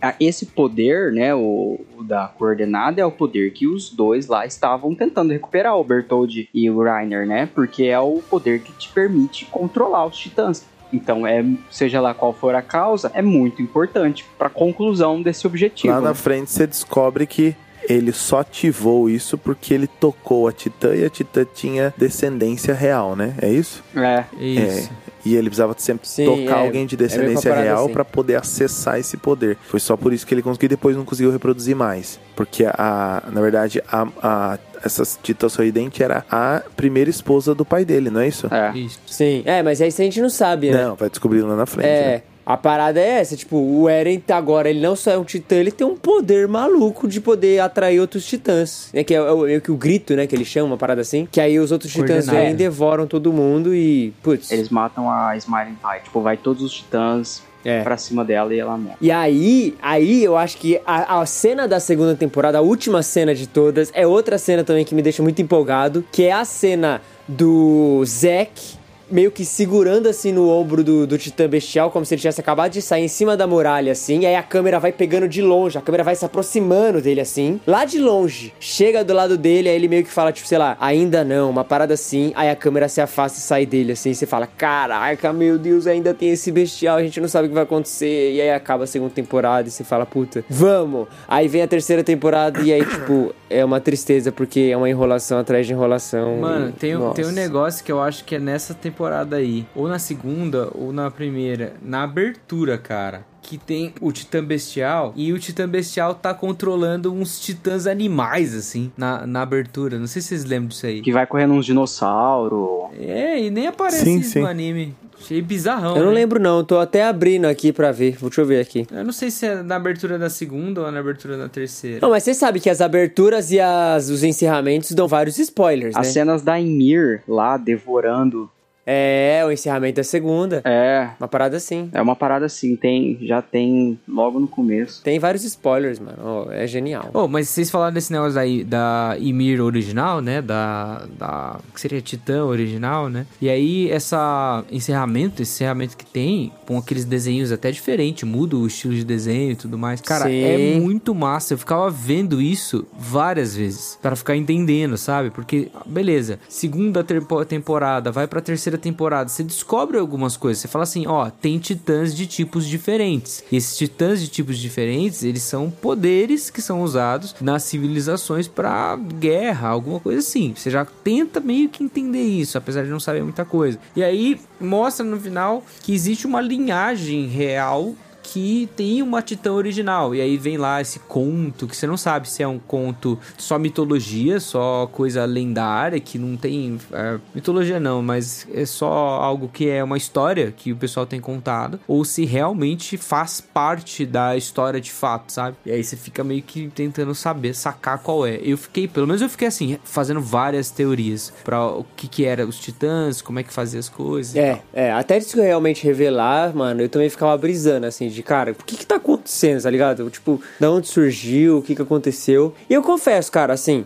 a verdade, né, do, do anime, o que foi revelado, me surpreendeu. Eu achei muito bom, eu não achei ruim, não. Quando explica o que é, quando eles chegam no porão eles conseguem ter principalmente noção de como o mundo funciona e tal, eu achei do caramba. E é na terceira temporada que acontece isso, né? É, porque assim, eu acho que não tem um rolê de gambiarra, assim. Eu acho isso massa, manja. É, isso é uma das coisas que eu curto muito em Attack on Titan. De conseguir ver lá atrás, lembrar que nem a gente tá fazendo esse exercício agora, né? De olhar, tipo, temporadas anteriores e de ver lá atrás, tipo, mano, tá muito bem amarrado, manja. Ninguém ficou fazendo gambiarra, tipo assim, ah, não, Sim, bora, bora, bora fazer mais. Que nem que acontece com série, né? Tipo, ah, bora fazer mais uma temporada. E aí no caminho a gente vê o que faz. Mas, tipo assim, não, as paradas estão muito bem amarradas. E eu acho isso impressionante. Tipo, o rolê de. Por exemplo, isso é que a gente acabou de observar, né? Do, do rolê do Eren tocar a Titã, que depois a gente descobre que é a ex-mulher, a primeira mulher do pai dele, linhagem real. Mano, você não sabe aquilo na hora, manja. Você vai saber lá na frente. Então as paradas estão todas bem amarradas, assim. Eu acho que isso me satisfaz bastante na série. Assim, É, né? porque eles levantam perguntas muito grandiosas e que você fica naquilo, cara, eu preciso de uma resposta à altura. E quando a resposta chega, ela realmente bate à altura, assim. Você fala, caramba, beleza.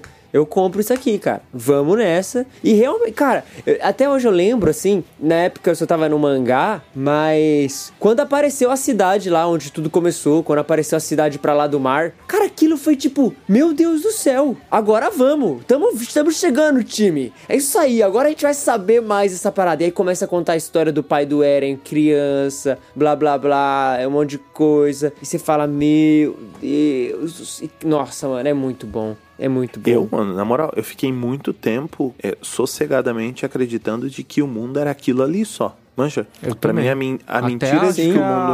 a- apareceu isso de fato no Nossa, ô, pra mim, tipo assim, essa mentira de que o mundo era só eles, que sobrou só eles e tinha os titãs, mano, isso aí me, me cativou, tipo assim, por muito tempo. A hora que eu castrei, eu falei, caramba, mano, eles são Sim. só uma ilha e tem, tipo, um mundo todo de gente normal. Carro, Um sorvete, Sim. vida normal. Manja, é uma parada, tipo assim, caramba, que plot, tipo assim, uma virada É muito... que aí você vai descobrindo. Você descobre. na- acho que é na terceira temporada, né? Você descobre o plot do, do rei que fez todo mundo esquecer, né? Sim, então, você mano. tem essa fita, tipo, super É, é. bizarra, cara. Tipo, pô, o, o, o rei, pra proteger a ilha, fez todo mundo perder a memória do mundo inteiro, cara. Mano. Os caras foram forçados zoado, a viver, velho. tipo, numa Matrix, né, mano? É. E os caras têm tecnologia, eles têm aqueles. Como que chama aqueles aviões antes lá? O... Dirigível. É, os dirigíveis. Tem, tipo, não é medieval igual é o. A ilha dos caras, né? A ilha dos principais ali. É uma diferença de realidade sim. muito grande. É, e é muito da hora, cara. É muito da hora essa expansão de mente do universo, assim. E você, eu acho que eu, eu- você se sente realmente, assim, eu- essa parada de a gente se identificar com os personagens, de não sabermos as coisas, quando a gente descobre, eu acho que a gente também se sente muito pequeno na nossa compreensão do mundo, assim como eles, sabe? Então, tipo, Caraca, tem tanta coisa que eu não sei. E aí você meio que se, é, é colocado junto com os protagonistas ali naquela, naquela pequenez. Tipo, cara, é- eu, eu não faço ideia do que tá acontecendo aqui e a gente só tá aqui, tá ligado? É, o que, que eu tô fazendo aqui? Eu só tenho seis anos, tá ligado? É o meme. Eu, é- eu me senti assim, total, quando apareceu isso. Pô, a próxima vez que eu for na praia, eu vou tirar uma foto apontando pro mar, assim, com cara de desacreditado. Liberdade. Boa, boa. Hum, pra vocês não rolou, tipo, uma compaixão maior, assim, a partir da terceira temporada, em relação ao Reiner, ao Bertold, ao Zeke? Sim. Sim. dizer- Falar, mano, eu entendo Mas não é na quarta caras, que conta mais deles? Mas na própria terceira você começa já, pô, esses caras aí estão. Você já conhece um pouco do pai do, do Eren, você vai conhecendo algumas coisas. Na quarta, abre e aparece Marley de, É. de fato, né? Tipo, eles lá e tal. Uhum. Mas antes disso, você já começa. Cara, eu, eu olhava, antes do Bertoldo morrer, olhava e falava assim, cara, eu curto esse cara, mano. tipo, pô, olha só, ele tem uma parceria com o Ryan. É porque até então, mano, tipo, a impressão que você tem sobre o Reiner e sobre o Bertold, apesar do Bertold ser um cara bem passivo, assim, né? Um cara bem tranquilo, mas o que é irônico, né, pra um cara Uhum. tranquilo daquele jeito, tipo, ter atitudes tão maléficas assim, mas especialmente do Reiner, até que se explique mais, tipo assim, mano, eles, eles, tipo, eles não estão aqui aleatoriamente. Você fica com uma impressão de que eles são meio sádicos até, né? Tipo assim, mano, eles junto do bestial, mano, tipo assim, eles estão rindo do rolê, manja? Eles estão se divertindo com o sofrimento da galera, mano. O cara meteu uma bicuda e abriu um buraco pra Sim. galera ser destruída simplesmente porque sim, manja, pra ver a galera morrer pelo prazer de ver a galera morrer. Só que daí quando você percebe, não, mano, os caras têm uma narrativa, você vê eles mais novos indo lá pra ilha, tentando, tipo assim, vingar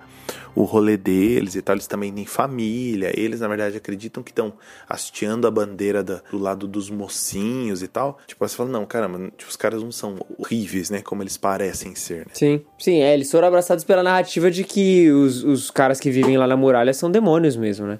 E é isso aí, precisam morrer. E, cara, é bizarro. A cena deles, tipo, do que eles fazem lá com os gigantes, de fazer a galera se ajoelhar em cima da muralha, dar injeção nos caras e empurrar eles deserto abaixo. Cara, aquela cena é. é É aquilo massa, é bizarro né? demais, mano. E toda sistemática do, do continente, né? Tudo, todo lance de. Tem a divisão das castas, né? Então você começa a ser apresentado por uma nação que não vê o povo de Parades bem. Ele, para eles, eles são os demônios de Parades. E aí tem os descendentes, os Eldianos, que moram lá. E eles são uma casta mais baixa. E aí, para essa casta mais baixa se destacar, eles terem algum prestígio e tudo mais, eles se candidatam a se tornarem titãs para defender nem o povo Sim. deles, para defender a, a- a ter esse poder para ter um privilégio, assim, sabe? E aí você vê o próprio Reiner, o próprio Galhardo, o próprio Zeke, sabe? É muito legal isso. É uma, uma questão política bem profunda, uma questão política bem que deixa você na dúvida, sabe?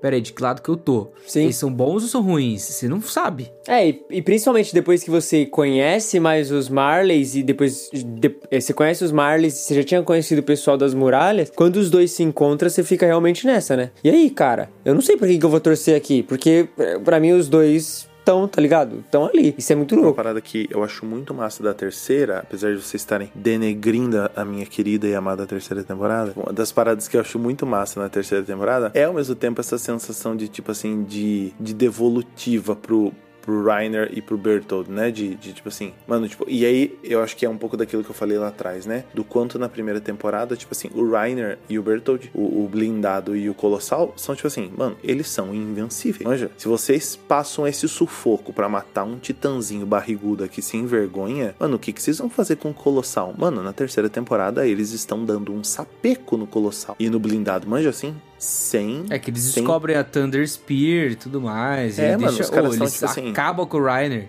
Sim, e é fenomenal isso, mano. Pra mim, cara, a cena que mais me arrepiou em todo o Shingeki, que eu fiquei emocionado, foi a cena, tipo, deles indo pra missão lá de recuperar os porão. E o, a tropa do reconhecimento, que foi sempre, tipo, denegrida pelo povo. Tipo, os caras são gastos de dinheiro público, eles não servem pra nada. Os caras estão subindo na escadinha na muralha, assim, no, no, no elevadorzinho. E o povo tá aplaudindo eles, tá ligado? O povo tá tipo, é isso aí, vão lá e tal. E aí os caras vão, o Ervin vira, faz lá o gritão dele, que o Ervin, putz, MVP, e aí eles vão pra última batalha deles ali. Cara, toda a- aquela última cena daquela batalha, do Reiner escondido dentro da muralha, e aí eles, tipo, montando estratégia, e você vê a estratégia dos dois lados, né? O, o Bestial jogando pedra, o, o, o Reiner lá Nossa, lutando de um essas lado. cenas que tem o Bestial jogando É quando ele pedra. fala: Corram, meus soldados, morram, meus soldados. É muito bom. Cara, é, é muito louco. Tudo, tipo assim, toda a construção dessa cena, né? Tanto essa cena específica do sacrifício do- da tropa do reconhecimento, quanto toda a construção pra chegar lá. Tipo, essa é pra mim é o ápice da terceira temporada. Tipo, o resto é um pouco caído, eu acho. Assim, ela é bem lenta, ela tem um outro ritmo de explicação, ela tem um outro ritmo, beleza. Mas, cara, quando chega pra mim nesse ponto, desse, nossa, eu, eu, cara, sem palavras, é, é o pique da animação e, e- e da, da- da coisa épica. Se ficarmos aqui, só vamos receber mais pedradas. Preparem-se para a missão. Então nós estamos indo direto para a morte? Estamos. Está dizendo que é melhor morrer lutando? Já que nós vamos morrer. Estou sim. Espera. Se a gente vai morrer mesmo, não importa como seja. Pode até ser desobedecendo ordens. Porque não faz diferença, não é? Está precisamente certo. Não faz diferença nenhuma. Não importa quais eram seus sonhos e ambições. Não importa se a sua vida foi boa ou miserável. Todos nós vamos morrer uma hora. Isso quer dizer que a vida não tem sentido?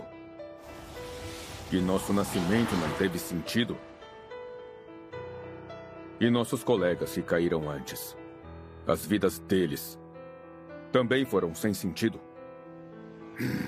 Não, não foram! Nós damos sentido à vida dos nossos colegas! Uns morreram com coragem, outros com medo! Mas quem dá sentido à vida deles somos nós, os vivos que não vão esquecer deles! Morremos confiando a nossa memória aos vivos que vão continuar! Esse é um ato de rebeldia contra esse mundo cruel! Vão, meus soldados! Gritem, soldados! Ofereçam seus corações!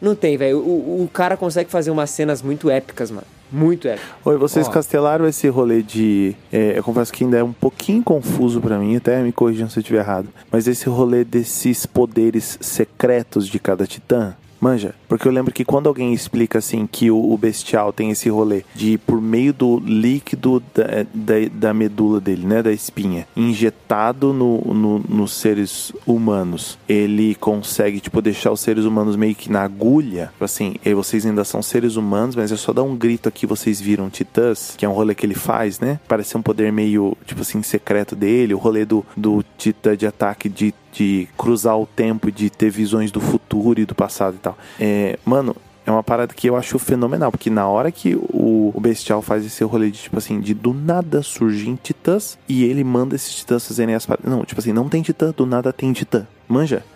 Mano, é, é, é mais uma vez um Sim. rolê desse que você fica, mano, o que está acontecendo aqui, Estratégia velho? do nada, né? É que não é do nada, Machado, é de repente. é de repente. Exatamente.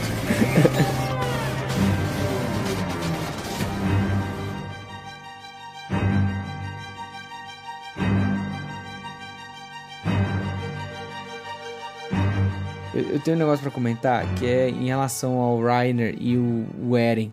Que há, há uma luta do, do Reiner com o Eren nesse final da, da- terceira temporada. E o Eren já tá aprendendo a deixar a mão dele. Parece que ele faz uns hard knuckles, assim, sabe? Que é ele deixa endurecido e tá- eu, ele dá um socão na boca do Reiner. Cara, é, é muito massa. Tipo. É uma das melhores lutas do anime, acho que até, até, até então, tá? Porque tem toda a questão do Titã Bestial tá jogando as pedras, tá desfazendo as casas, tudo, o pessoal correndo atrás dele e tal, e o Reiner e o, o, o Eren se degladiando lá, brigando, assim, é muito legal. É, pré-cena do, do Levi amassando o bestial. Isso. Que inclusive ganhou lá o, o- do- no Anime Awards a melhor luta do, de anime do ano, né? O Levi e o Ah, Bestial, cara, que porque não- tudo, aqui- tudo naquela cena é incrível. Tudo, tudo, tudo. O, o discurso pré-luta, é, a, a investida do Irving, né, gritando pra galera ir pra cima mesmo, e o Bestial falando, ah, vocês podem vir pra morte, sei lá o quê.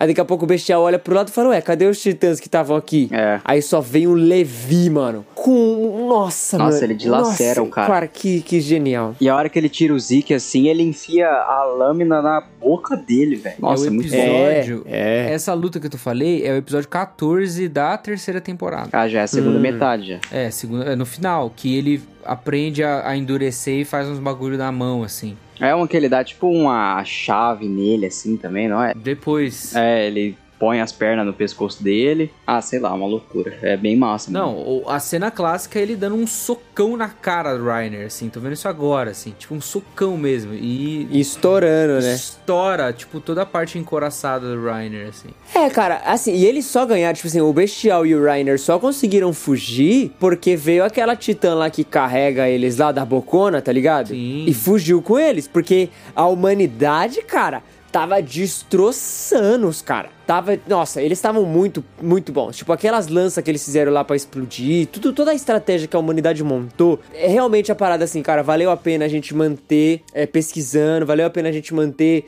indo pra luta, porque, velho, eles, eles se tornaram muito bons, velho. Eles deram de pau a pau com os caras, tá ligado? E, mano, é, eu, eu fico triste que no final eles não conseguiram, tipo, matar os caras, porque os caras fogem, mas tudo bem. Mano, mas, mas, é muito louco essa hora, cena. mesmo. sabia? Porque nessa luta do, do Eren com o Reiner, eu fiquei com dó do Reiner. E ele vai lembrando da, da casa dele, lembrando da família dele. Cara, é bizarro, você começa a ficar com dó, assim. E depois, no final, você tem o Bestial falando com o Eren. Que é, a- a- acho que, a última cena, né? O Bestial fala alguma coisa pro Eren, assim. E você fica meio na dúvida, assim, mano, o que, que tá acontecendo?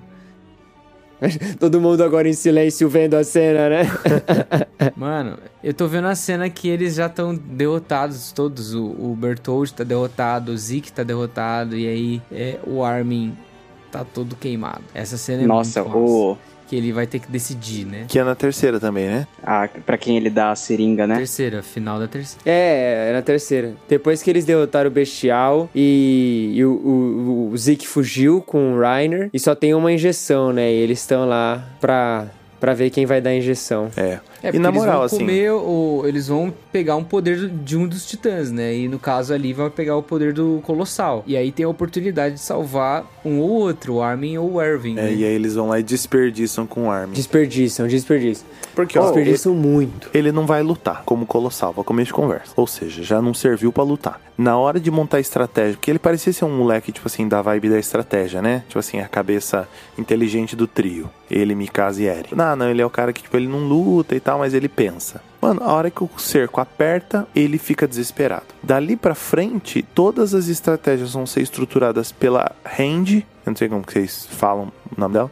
Ou Mas, tipo pelo assim, todas ou pelo Levi, ou seja, ele não vai lutar, ele vai servir só, tipo, quando precisa destruir o porto lá na quarta temporada. Tipo assim, Só. falar que só. meu. E- É, e é a única vez que ele se transforma. É, a gente, a gente vai chegar na quarta temporada porque eu acho que a quarta temporada desperdiça muitos personagens. Mas só antes da gente ir pra quarta, acontece no final da, da, da terceira temporada, no último episódio, a cena que ressignifica todo o Shingeki, que é Eren dando um beijinho na mão da história, né? E aí, meu irmão, ali o Eren muda, né? Ele dá um beijoca na mão da, da menina, tanto que tem até aquelas montagens, né? O que Eren viu. E aí mostra, tipo, ele dando um beijinho na mão da história, e aí os caras colocam todas as cenas de tudo que aconteceu, assim, que já foi revelado, e o cara viu tudo aquilo. O Eren teve um download ali do, das informações, e aí o bichão vira o- um, um Hitler mesmo, né? Ele vira um maluco. Mas é, esse foi um final muito louco, que a gente não sabe a priori o que, que ele viu, né? Esse que é o negócio. Ele vê ele beijando, vê ele vendo alguma coisa que ele fica com uma cara de maluco, mas e aí? O que ele viu? É. E aí a gente não sabe. Que tem essa informação, né? Pra quem tá ouvindo e não, não assistiu, tem esse rolê de que o Eren tem esse poder de tocar pessoas da linhagem real e, e fazer isso que eu já falei, esse rolê desse download de informações futuras e passadas, assim, que ele não Sim. tinha, né? O que faz com que ele faça as escolhas dele em relação a tornar-se um belo de um filho, é, um filho da mãe, tipo, de um Hitler da quarta temporada. E, e aquele É, lance lá, por exemplo, quando mostra o pai do Eren conversando com uma pessoa no passado e essa pessoa cita uma. Mikasa e Armin, né? Isso. É essa rede. Manda de... um oi pra Mikasa e pra Armin. É. Putz, isso aí foi um, um- uma ponta solta que me, me cutucou muito. Mano, eles já explicaram na quarta temporada? Pelo que eu entendo, é que ele viu ele mesmo. Então, eu fiquei pensando nisso. É porque é o seguinte, além desse poder aí, você tem. Ele é o, o titã de ataque, já na quarta temporada, né? Ele é o titã de ataque, ele tem esse poder da coordenada. Ao mesmo tempo, ele tem essa linhagem real, que ele tocando alguém de linhagem real, ele acessa as memórias dessa pessoa. E. É, porque ele é o titã fundador. Sim, porque ele é o titã dentro Ah. do. Aí vem esse segredo que a gente aprende, né? Que ele, ao engolir o, o pai dele, pegando O o, pai titã dele- de ataque, além do titã de ataque, ele pegou o titã fundador. Que aí dá essa habilidade de, de memórias da família real e tal. Aí, além disso. É explicado na quarta temporada que ele tem um poder de viagem no tempo. Que, é, beleza, não explica muita coisa. Tem dois episódios inteiros sobre isso. Não explica muita coisa. Mas é extremamente legal. Porque tem. Parece que É, eles em é dois episódios conseguem condensar a todo o, a mitologia do Attack on Titan inteira, assim, sabe? Tipo, desde o começo mesmo, do começo da primeira Titã, da divisão, do lance da, dessa mulher ser escrava de um rei, e aí ela lutar pelo rei e conquistar vários territórios. Ela, quando morre, ele- o rei mandar os filhos comerem partes do corpo dela, e aí eles viram titãs também e tal, tal, tal. Cara, é bem legal. É, o Eren tem um conhecimento de tudo, né? Naquele momento ali, quando começa a quarta temporada, embora a gente não saiba exatamente o que, a gente entende que o Eren ali, ele sabe de tudo, desde o início até o fim, ele sabe exatamente o que vai acontecer e meio que entre aspas justifica o fato dele ser um completo nazi maluco querendo matar toda a humanidade, né? Então, tipo, ah, não, beleza, tá, tá tudo bem, tá justificado. Tem gente que vai, vai argumentar dizendo que não, mas eu, Olha. é o que me parece, tá E ligado? tem O Eren, muita tipo, gente que fala que não, viu? Vira isso aí. Tem uma galera que, tipo assim, Tem, que bate na galera. tecla de que, ah, não, ele tinha motivos, ele tinha motivos, ele sempre teve motivos, ele sempre teve motivos. Mano, no fim das contas, qual era o motivo? Era defender três dúzias de amigos que ele gostava a custo de matar o mundo todo, irmão? É isso? Manja? É porque você tem dois, dois planos, né? Você tem um plano do Zeke e tem um plano do Eren. Então, o, o plano, o Eren acaba conversando com o Zeke, e o Zeke tinha esse plano de, de castrar todo Os descendentes. mundo. É, todos os descendentes eudianos para não perpetuar esse lance dos titãs e tudo mais. Então já é um plano muito radical. E aí o Eren, a princípio, aceita esse plano e tá ali pra fazer isso mesmo. E no meio do caminho o Eren dá a entender que ele não pensava desse jeito. Ele meio que muda os planos e tal. Até tem uma cena muito boa. Essa- esses dois episódios que eles estão vendo toda a história e tudo mais, é ele juntamente com o Zeke conversando com a Ymir. Num portal. É genial, é genial. Titã lá, sei lá. Uma árvore, né? Um- É, Tipo um- tem uma espinha dorsal, assim, que. Universo que é paralelo, assim, né? Titã. É, Isso ainda não explicou tão bem, assim. Eu achei legal e ach- acharei mais legal se não explicar. Isso no ar já, já é suficiente. Agora, o, o, Eren dando a entender que ele quer dizimar a população por vingança, justamente por ter visto todo o, o ódio é, que todo mundo sente de, de Parades e todo, toda essa, essa guerra que não acontece, justamente por ter tocado e visto todo o tempo, mano, ele vira um ditador, assim. É, é comparado ao o Paul Atreides, por exemplo, no Messias de Duna pra frente, é, alguns outros personagens que, por serem muito bons e muito poderosos, o cara é espiroca, sabe? Tipo, ah, vira um maluco. Uhum. É. E nessa cena dele voltando meio que a memória dele, tem um- uns negócios que eu acho mais da hora, que é ele meio que, tipo, falando com o pai dele, meio que estando meio etéreo, assim, né? Cara, eu acho muito louco. Tem a cena que o pai dele não iria matar a família real. Isso, influ- o Eren É, influencia. e o Eren tá lá e fala, não, você vai matar, cara. É, É, muito louco. tal é o poder dele nesse rolê de, de transporte no tempo, que não é só um rolê de, de, ah, eu conheço porque eu fui e eu vi. É um rolê de influência, a ponto de, tipo assim, o que eles estão experimentando hoje, e que é um rolê meio, meio louco, assim, né? Que você vai pensar que, tipo assim, ele voltou no passado e alterou o passado, influenciando o pai dele a fazer algo que o pai dele talvez não faria. Tipo, aí, mano, as possibilidades são infinitas, né? Pô, eu confesso que eu fiquei muito bravo quando apareceu esse poder do, do Viagem no Tempo. Achei falar, nossa, uma viagem, cara. Por que, que eu colocar mais um poder? Por que, explicar desse jeito? Mas aí faz muito sentido com a base da fonte do Attack on Titan, que é o que eu tava falando no começo, que é esse Titã Cronos, que é justamente o tempo. Então, se, se o Titã é, lá do- dos mitos gregos é esse Titã temporal, então faz sentido dentro dessa história. É um, é um easter egg, um- uma referência, seja, faz bastante sentido. O poder do Eren, que seria o Titã mais poderoso até agora, é ser também viajar no tempo. né? A quarta deu muita abertura também pro rolê mais filosófico, assim, né? A série, tipo assim, muitos episódios foram gastados em torno de diálogos só, né? Falas, Bastante. falas, falas, É. falas. Isso que dá uma abertura para pro rolê bem filosófico, a respeito do, do mal em si. Você vê quando aquela Azumabito lá, que é a, a japonesa, né? Ela tá, tipo, refém. Ela fala assim, mano, não vai resolver. Tipo assim, vocês vão matar todo mundo, vai ficar só vocês da ilha e não vai resolver. Porque vocês dentro da ilha vão brigar por poder e vocês só vão. Vai ser uma versão do mundo pequena dentro da ilha. Então, tipo assim, o que o Eren tá tentando fazer é basicamente inútil, assim, não vai levar a nada. É, e tem, tem as conversas do Zeke com o meio que mentor dele, né? Do porquê fazer. Tem do, do pai do Zeke, que é o mesmo pai do Eren, né? Do Grisha. E os pais, eles tentando, não, faz isso, faz isso, faz isso. Você vai ser o cara que vai salvar a gente e tal. E aí o Zeke meio que trai os pais dele. Cara, tudo isso é muito, assim, é muito filosófico do que qual tipo de luta que você vai é, entrar. Num tipo de luta nacionalista, num tipo de luta conservadora ou num tipo de lu- luta libertária, revolucionária, é, de que lado você tá, de como que isso acontece. E ao mesmo tempo que mostram coisas muito boas de um lado e do outro, também mostra coisas muito ruins. Ao mesmo tempo que você consegue entender o lance da, da Gabi e o Falco, sabe? Das duas crianças que estão ali, cara. Tipo, você tá entendendo eles, você tem dó e tal. Mas a hora que ela mata a, aquela menina lá da- das comidas, você fala, não, mano, tá muito errado isso, sabe? Tipo, tá muito errado. E aí você fica, cara, não sei se eu torço pra proteger, proteger ela, pra ela não acontecer nada com ela, ou se eu torço pra ela ter consequências do erro que ela cometeu. É uma, uma temporada bem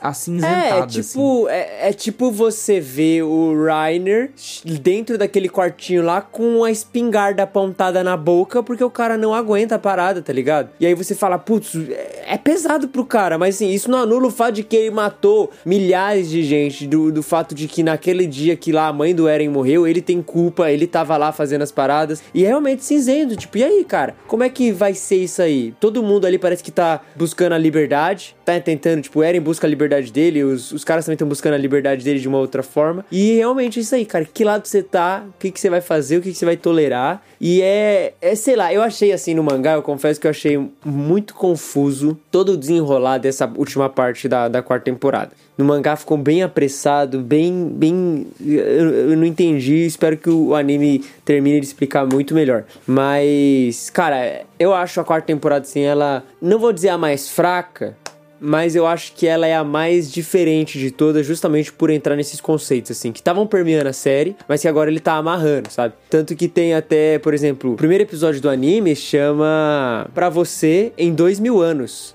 O primeiro episódio do anime inteiro, o episódio número 1. E o episódio 80, o 21 da quarta temporada, é um episódio chamado De Você, de dois mil anos atrás. Que é exatamente a cena em que o Eren tá com o Zeke lá, falando com a, Ymir, enfim, vendo tudo acontecendo. E aí tem essa ligação das coisas, sabe? De uma forma muito filosófica, de como... Eu ainda não, eu confesso que eu não sei explicar. Se souber explicar é melhor, mas sim, de como o Eren tá em todos os lugares, tá ligado? Ele não tá só ali. Ele tá é. lá atrás também também e ele tá em tudo. Então, quando a gente vê o Eren chorando no primeiro episódio de todos e a Mikasa fala: "Por que que você tá chorando?" É porque ele não tá só ali naquele momento, ele tá ligado a ele tá algo tá muito mas também, ele né? tá no futuro também vendo tudo que já vai acontecer e chorando pelas pessoas que ele vai perder. Isso é muito bizarro, cara, é meio profundo demais. Não sei se vocês perceberam, mas a capa da primeira temporada e a capa da última temporada do anime, não do, do mangá. É igual. Ela é igual invertida, né? Que você tem o Titã é. Colossal e o Eren, e aí a cidade lá, a muralha e tudo mais. E aí na quarta temporada você tem o Eren como titã de ataque, dando, indo dar um socão, e quem tá ali observando, como o cara indefeso, que vai, sei lá, tá ali menor, uhum. é o próprio Reiner. E, Isso cara, é, é bem legal essa inversão, porque é justamente como começa a quarta temporada, né? É, enquanto na primeira temporada eles estão sendo invadidos pelo continente, agora na, na quarta temporada eles estão invadindo. Então tem uma invasão, são titãs que estão atacando a cidade e tal. E, e eu acho Estão matando legal, gente, eu é. acho legal. Porque fala sobre guerra e, assim, o assunto de guerra, ele é um assunto que vira e mexe e entra numa pauta, porque em, alguns, em algum tempo estoura uma guerra.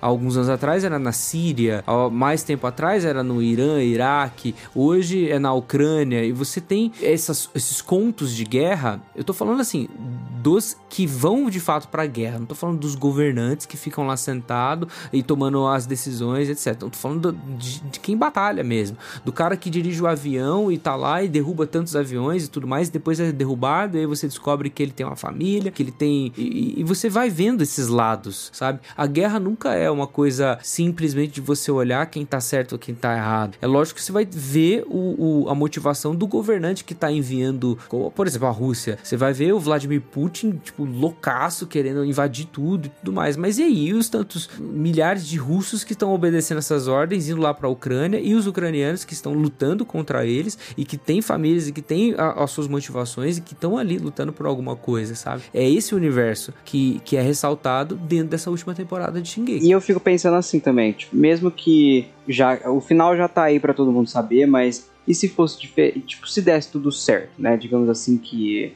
deu tudo certo. Imagina as mar a, a marca vai ficar para sempre. Por mais que se resolva, imagina a marca que não vai ficar para sempre assim, na vida das pessoas. É uma vida, não é uma coisa que você esquece, né? Você, por exemplo, você vai ver o relato dos, dos soldados, tanto da de um lado quanto do outro na Segunda Guerra Mundial. Os caras, muitos ficaram malucos, esquizofrênicos, outros se mataram pelo que fizeram. Tipo, eu acho que não dá para viver normalmente mais depois de que passa por tudo isso. E ainda mais numa situação como a de Shingeki, não é só pistola e tanque de guerra, é, sei lá. É, e a gente, e a quarta deixa esse rolê muito evidente, que é um rolê muito presente na realidade da guerra, né? Onde a discussão, a, a tomada de decisão do indivíduo não é entre guerrear ou não, entendeu? Porque assim seria simples, né? Escolher, escolher se ia sempre não guerrear, né? Porque pra que, que eu vou querer guerrear aleatoriamente? Mas, por exemplo, você vê vários momentos, por exemplo, o Armin falando, mano, tipo assim, quando eles estão presos, né? E aí o, o, o, Eren, o Eren tá lutando sozinho. O Eren tá lutando sozinho. Eles vão lá pedir ajuda. Se não ajudar ele, que ele tá sozinho e tal. O bestial não tinha chegado ainda.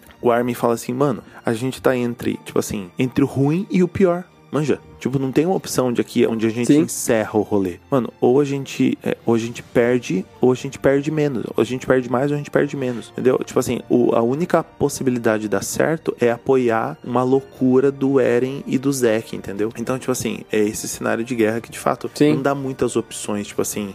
É, não- onde de fato você consegue falar assim, não, é muito fácil encontrar um denominador que resolva todas as coisas. Até que é até o que eu acho que seria absolutamente é, infantil e pobre se a série tentasse terminar resolvendo todas as coisas, tipo assim, ai que lindo, no fim todo mundo voltou, deu tudo certo, ó, o Eren casou com a Mikasa. É, o Eren tinha um poder que pudesse resolver todas as É, coisas. manja, né? tipo assim, não tem cenário. Alguém vai ter que pagar o preço de tanta, de tanto ódio, de tanta bizarrice, assim, entendeu? Não dá pra terminar direito. É, e outra, o Eren, isso não justifica a atitude dele, nada, mas é exatamente isso. Tipo, o cara vai tomar uma decisão que ele considera ser a melhor naquela situação ali. E é isso aí, tá ligado? E os outros também estão tomando suas decisões que considera ser melhor. E aí todo mundo tá nessa, sabe? Porque realmente não vai ter vitorioso aqui.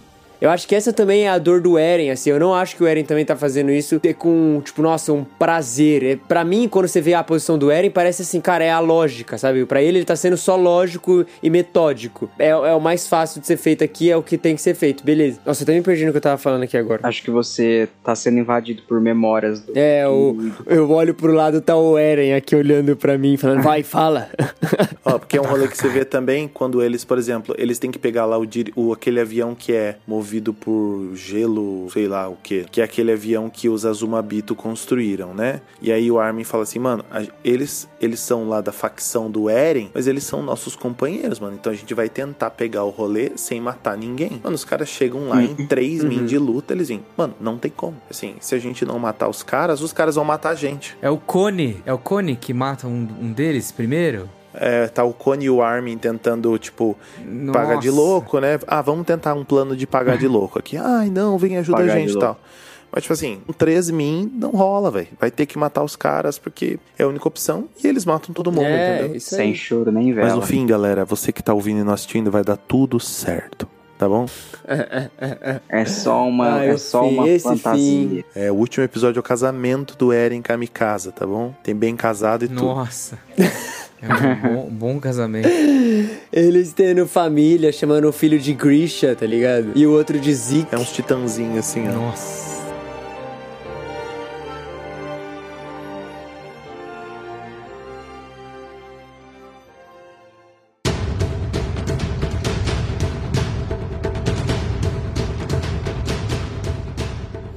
Não falando do final especificamente, eu posso reclamar de, algo, de duas coisas especiais nessa, nessa última temporada. Ué, Claro. Cara, primeiro, a gente já falou, né? O Armin é um, um bundão. Putz, nossa, é o maior desperdício de, de personagem. O Armin, pra mim, ele devia ser, tipo, um dos maiores desenvolvimentos do cara que é bundão, molecão. E chega no final, tipo, seria muito louco se tipo, o cara peitasse o Eren, tá ligado? O cara metesse o louco e peitasse o Eren falando, vamos fazer acontecer. Você quer meter o louco também? Vamos meter o louco também, é isso aí. Mas no fim, o cara é, é só isso, ele não desenvolve de nada. Ele continua igual a primeira temporada. Um bundão. Eu vi um comentário de um cara que fala assim, mano, no fim, o Armin ama mais o Eren do que a Mikasa.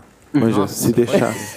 se deixasse o Armin, casava com o Eren. verdade, é verdade, é verdade. Esse é o final perfeito, né, pro Armin. Ô, tem um episódio da- desses extras que é tipo uma temporada 6, digamos assim, na Crunchyroll dá pra você ver como temporada 6. São episódios que é um ou dois episódios extras a cada temporada, assim, que eles histórias paralelas. Um deles é sobre a Mikasa. E aí a Mikasa ela tá num, num rolê e lembra aquele negócio dela ativar, tipo, entre aspas, um poder especial dela quando ela quer proteger o Eren? E aí, ah, nesse episódio em específico, pousa uma borboleta lá e a borboleta tem a mesma cor dos olhos do Eren, inclusive. E essa borboleta altera a realidade para o que acontece não prejudicar o Eren. Então, constantemente ela tá é, desse, desse jeito, assim, tipo, acontece alguma coisa, acon- acontece um desastre e aí ela vai e protege o Eren. E aí a realidade muda pra um, um rolê que não aconteceu nada de ruim. E esse episódio inteiro é, é para sustentar o, o argumento de que, cara, a Mikasa, ela é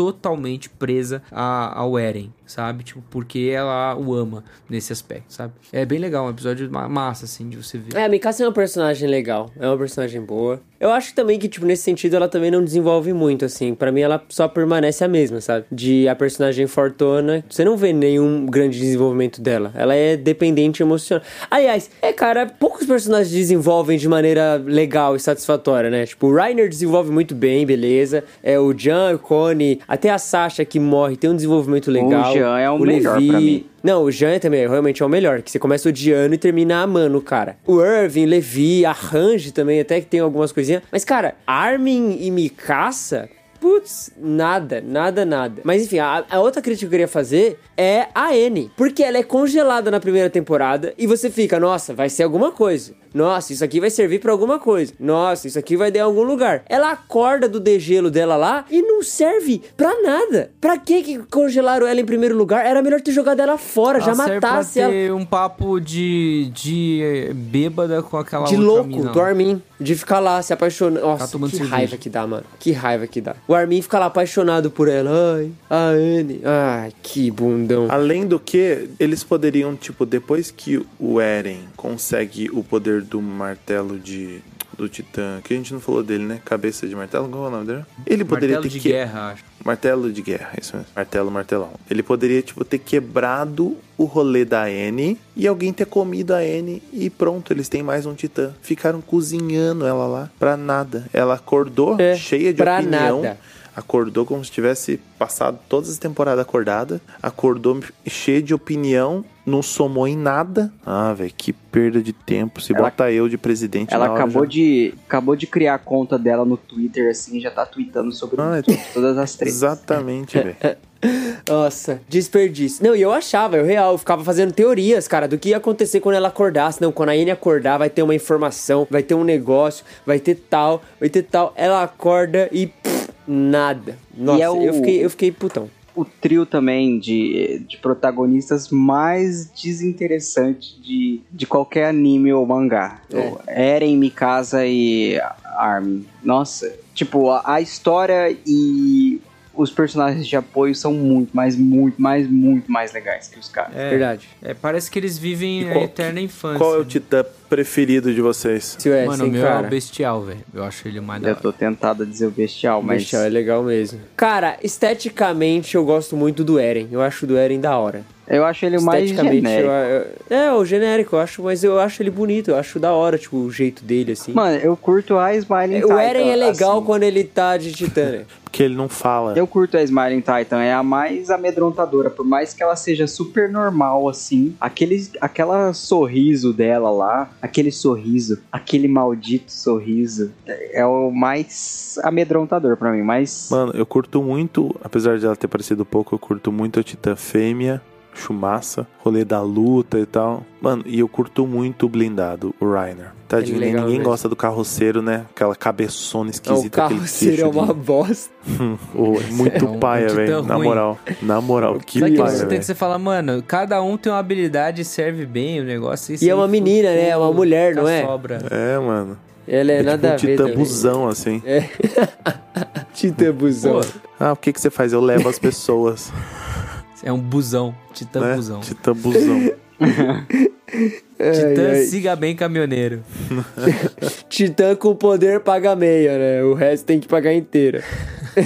Eu tô vendo aqui, eles lançaram, os fãs lançaram uma- um mangá de um outro final.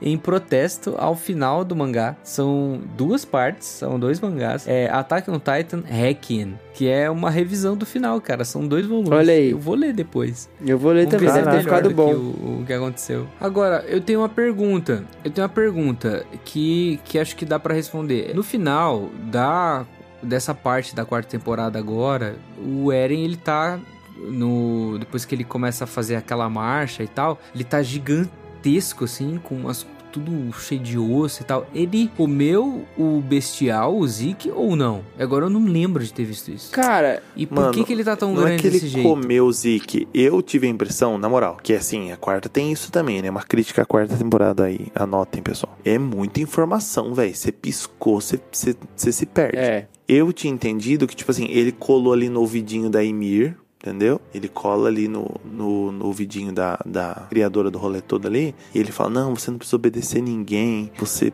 né? Tipo assim, porque ela tinha esse rolê de ter que sempre obedecer à realeza, né? Ele cola ali nela, fala, não, você não precisa obedecer ninguém e tal, e ela abre o olho, é o primeiro momento que mostra o olho dela mesmo. Eu tenho a impressão que ela, tipo assim, aí ela entrega pro Eren as capacidades de gestar o titã fundador ali, entendeu? Que era um rolê que até então É, estava sob posse do eu- Zeke. Eu acho.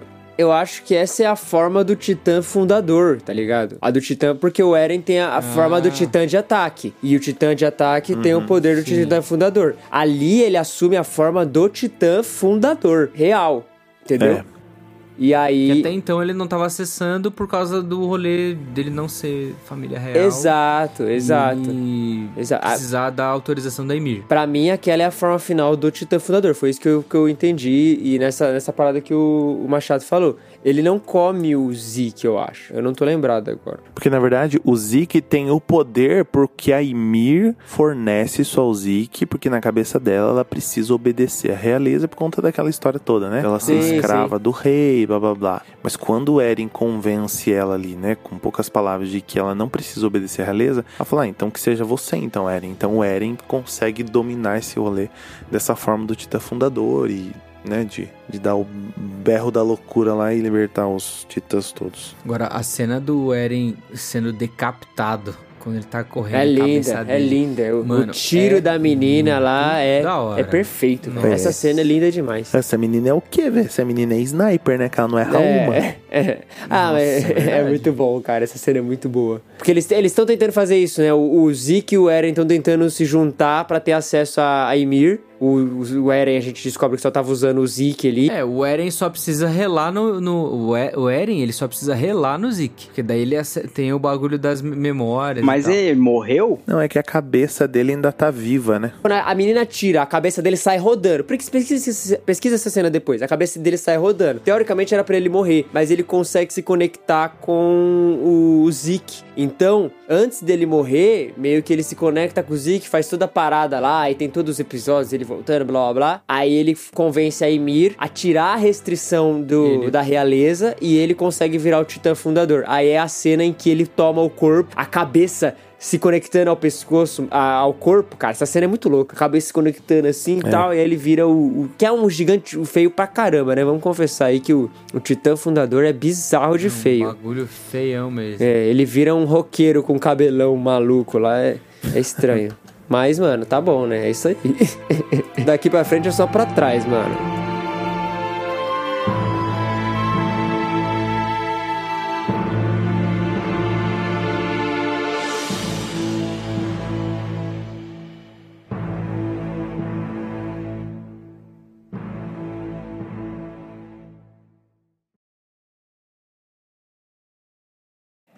É isso! Esse foi mais um episódio do Contemporama. Se você gostou, avalie no seu agregador favorito, Apple Podcasts, Spotify, deixe um review, inscreva-se, comente, marque a gente nas redes sociais, mande um e-mail para contato@contemporama.com.br e siga a gente também. Tem tudo aí na descrição. Se você quiser um grupo no Telegram para você conversar mais sobre esses assuntos nerds, otakus do universo da cultura pop, também tem um grupo aberto aí no Telegram. E não se esqueça, assine o Clube Contemporama para ajudar, apoiar e receber episódios extras semanais na sua conta aí, tá bom? O Contemporama é um podcast semanal e por isso nós nos vemos na semana que vem. Até breve.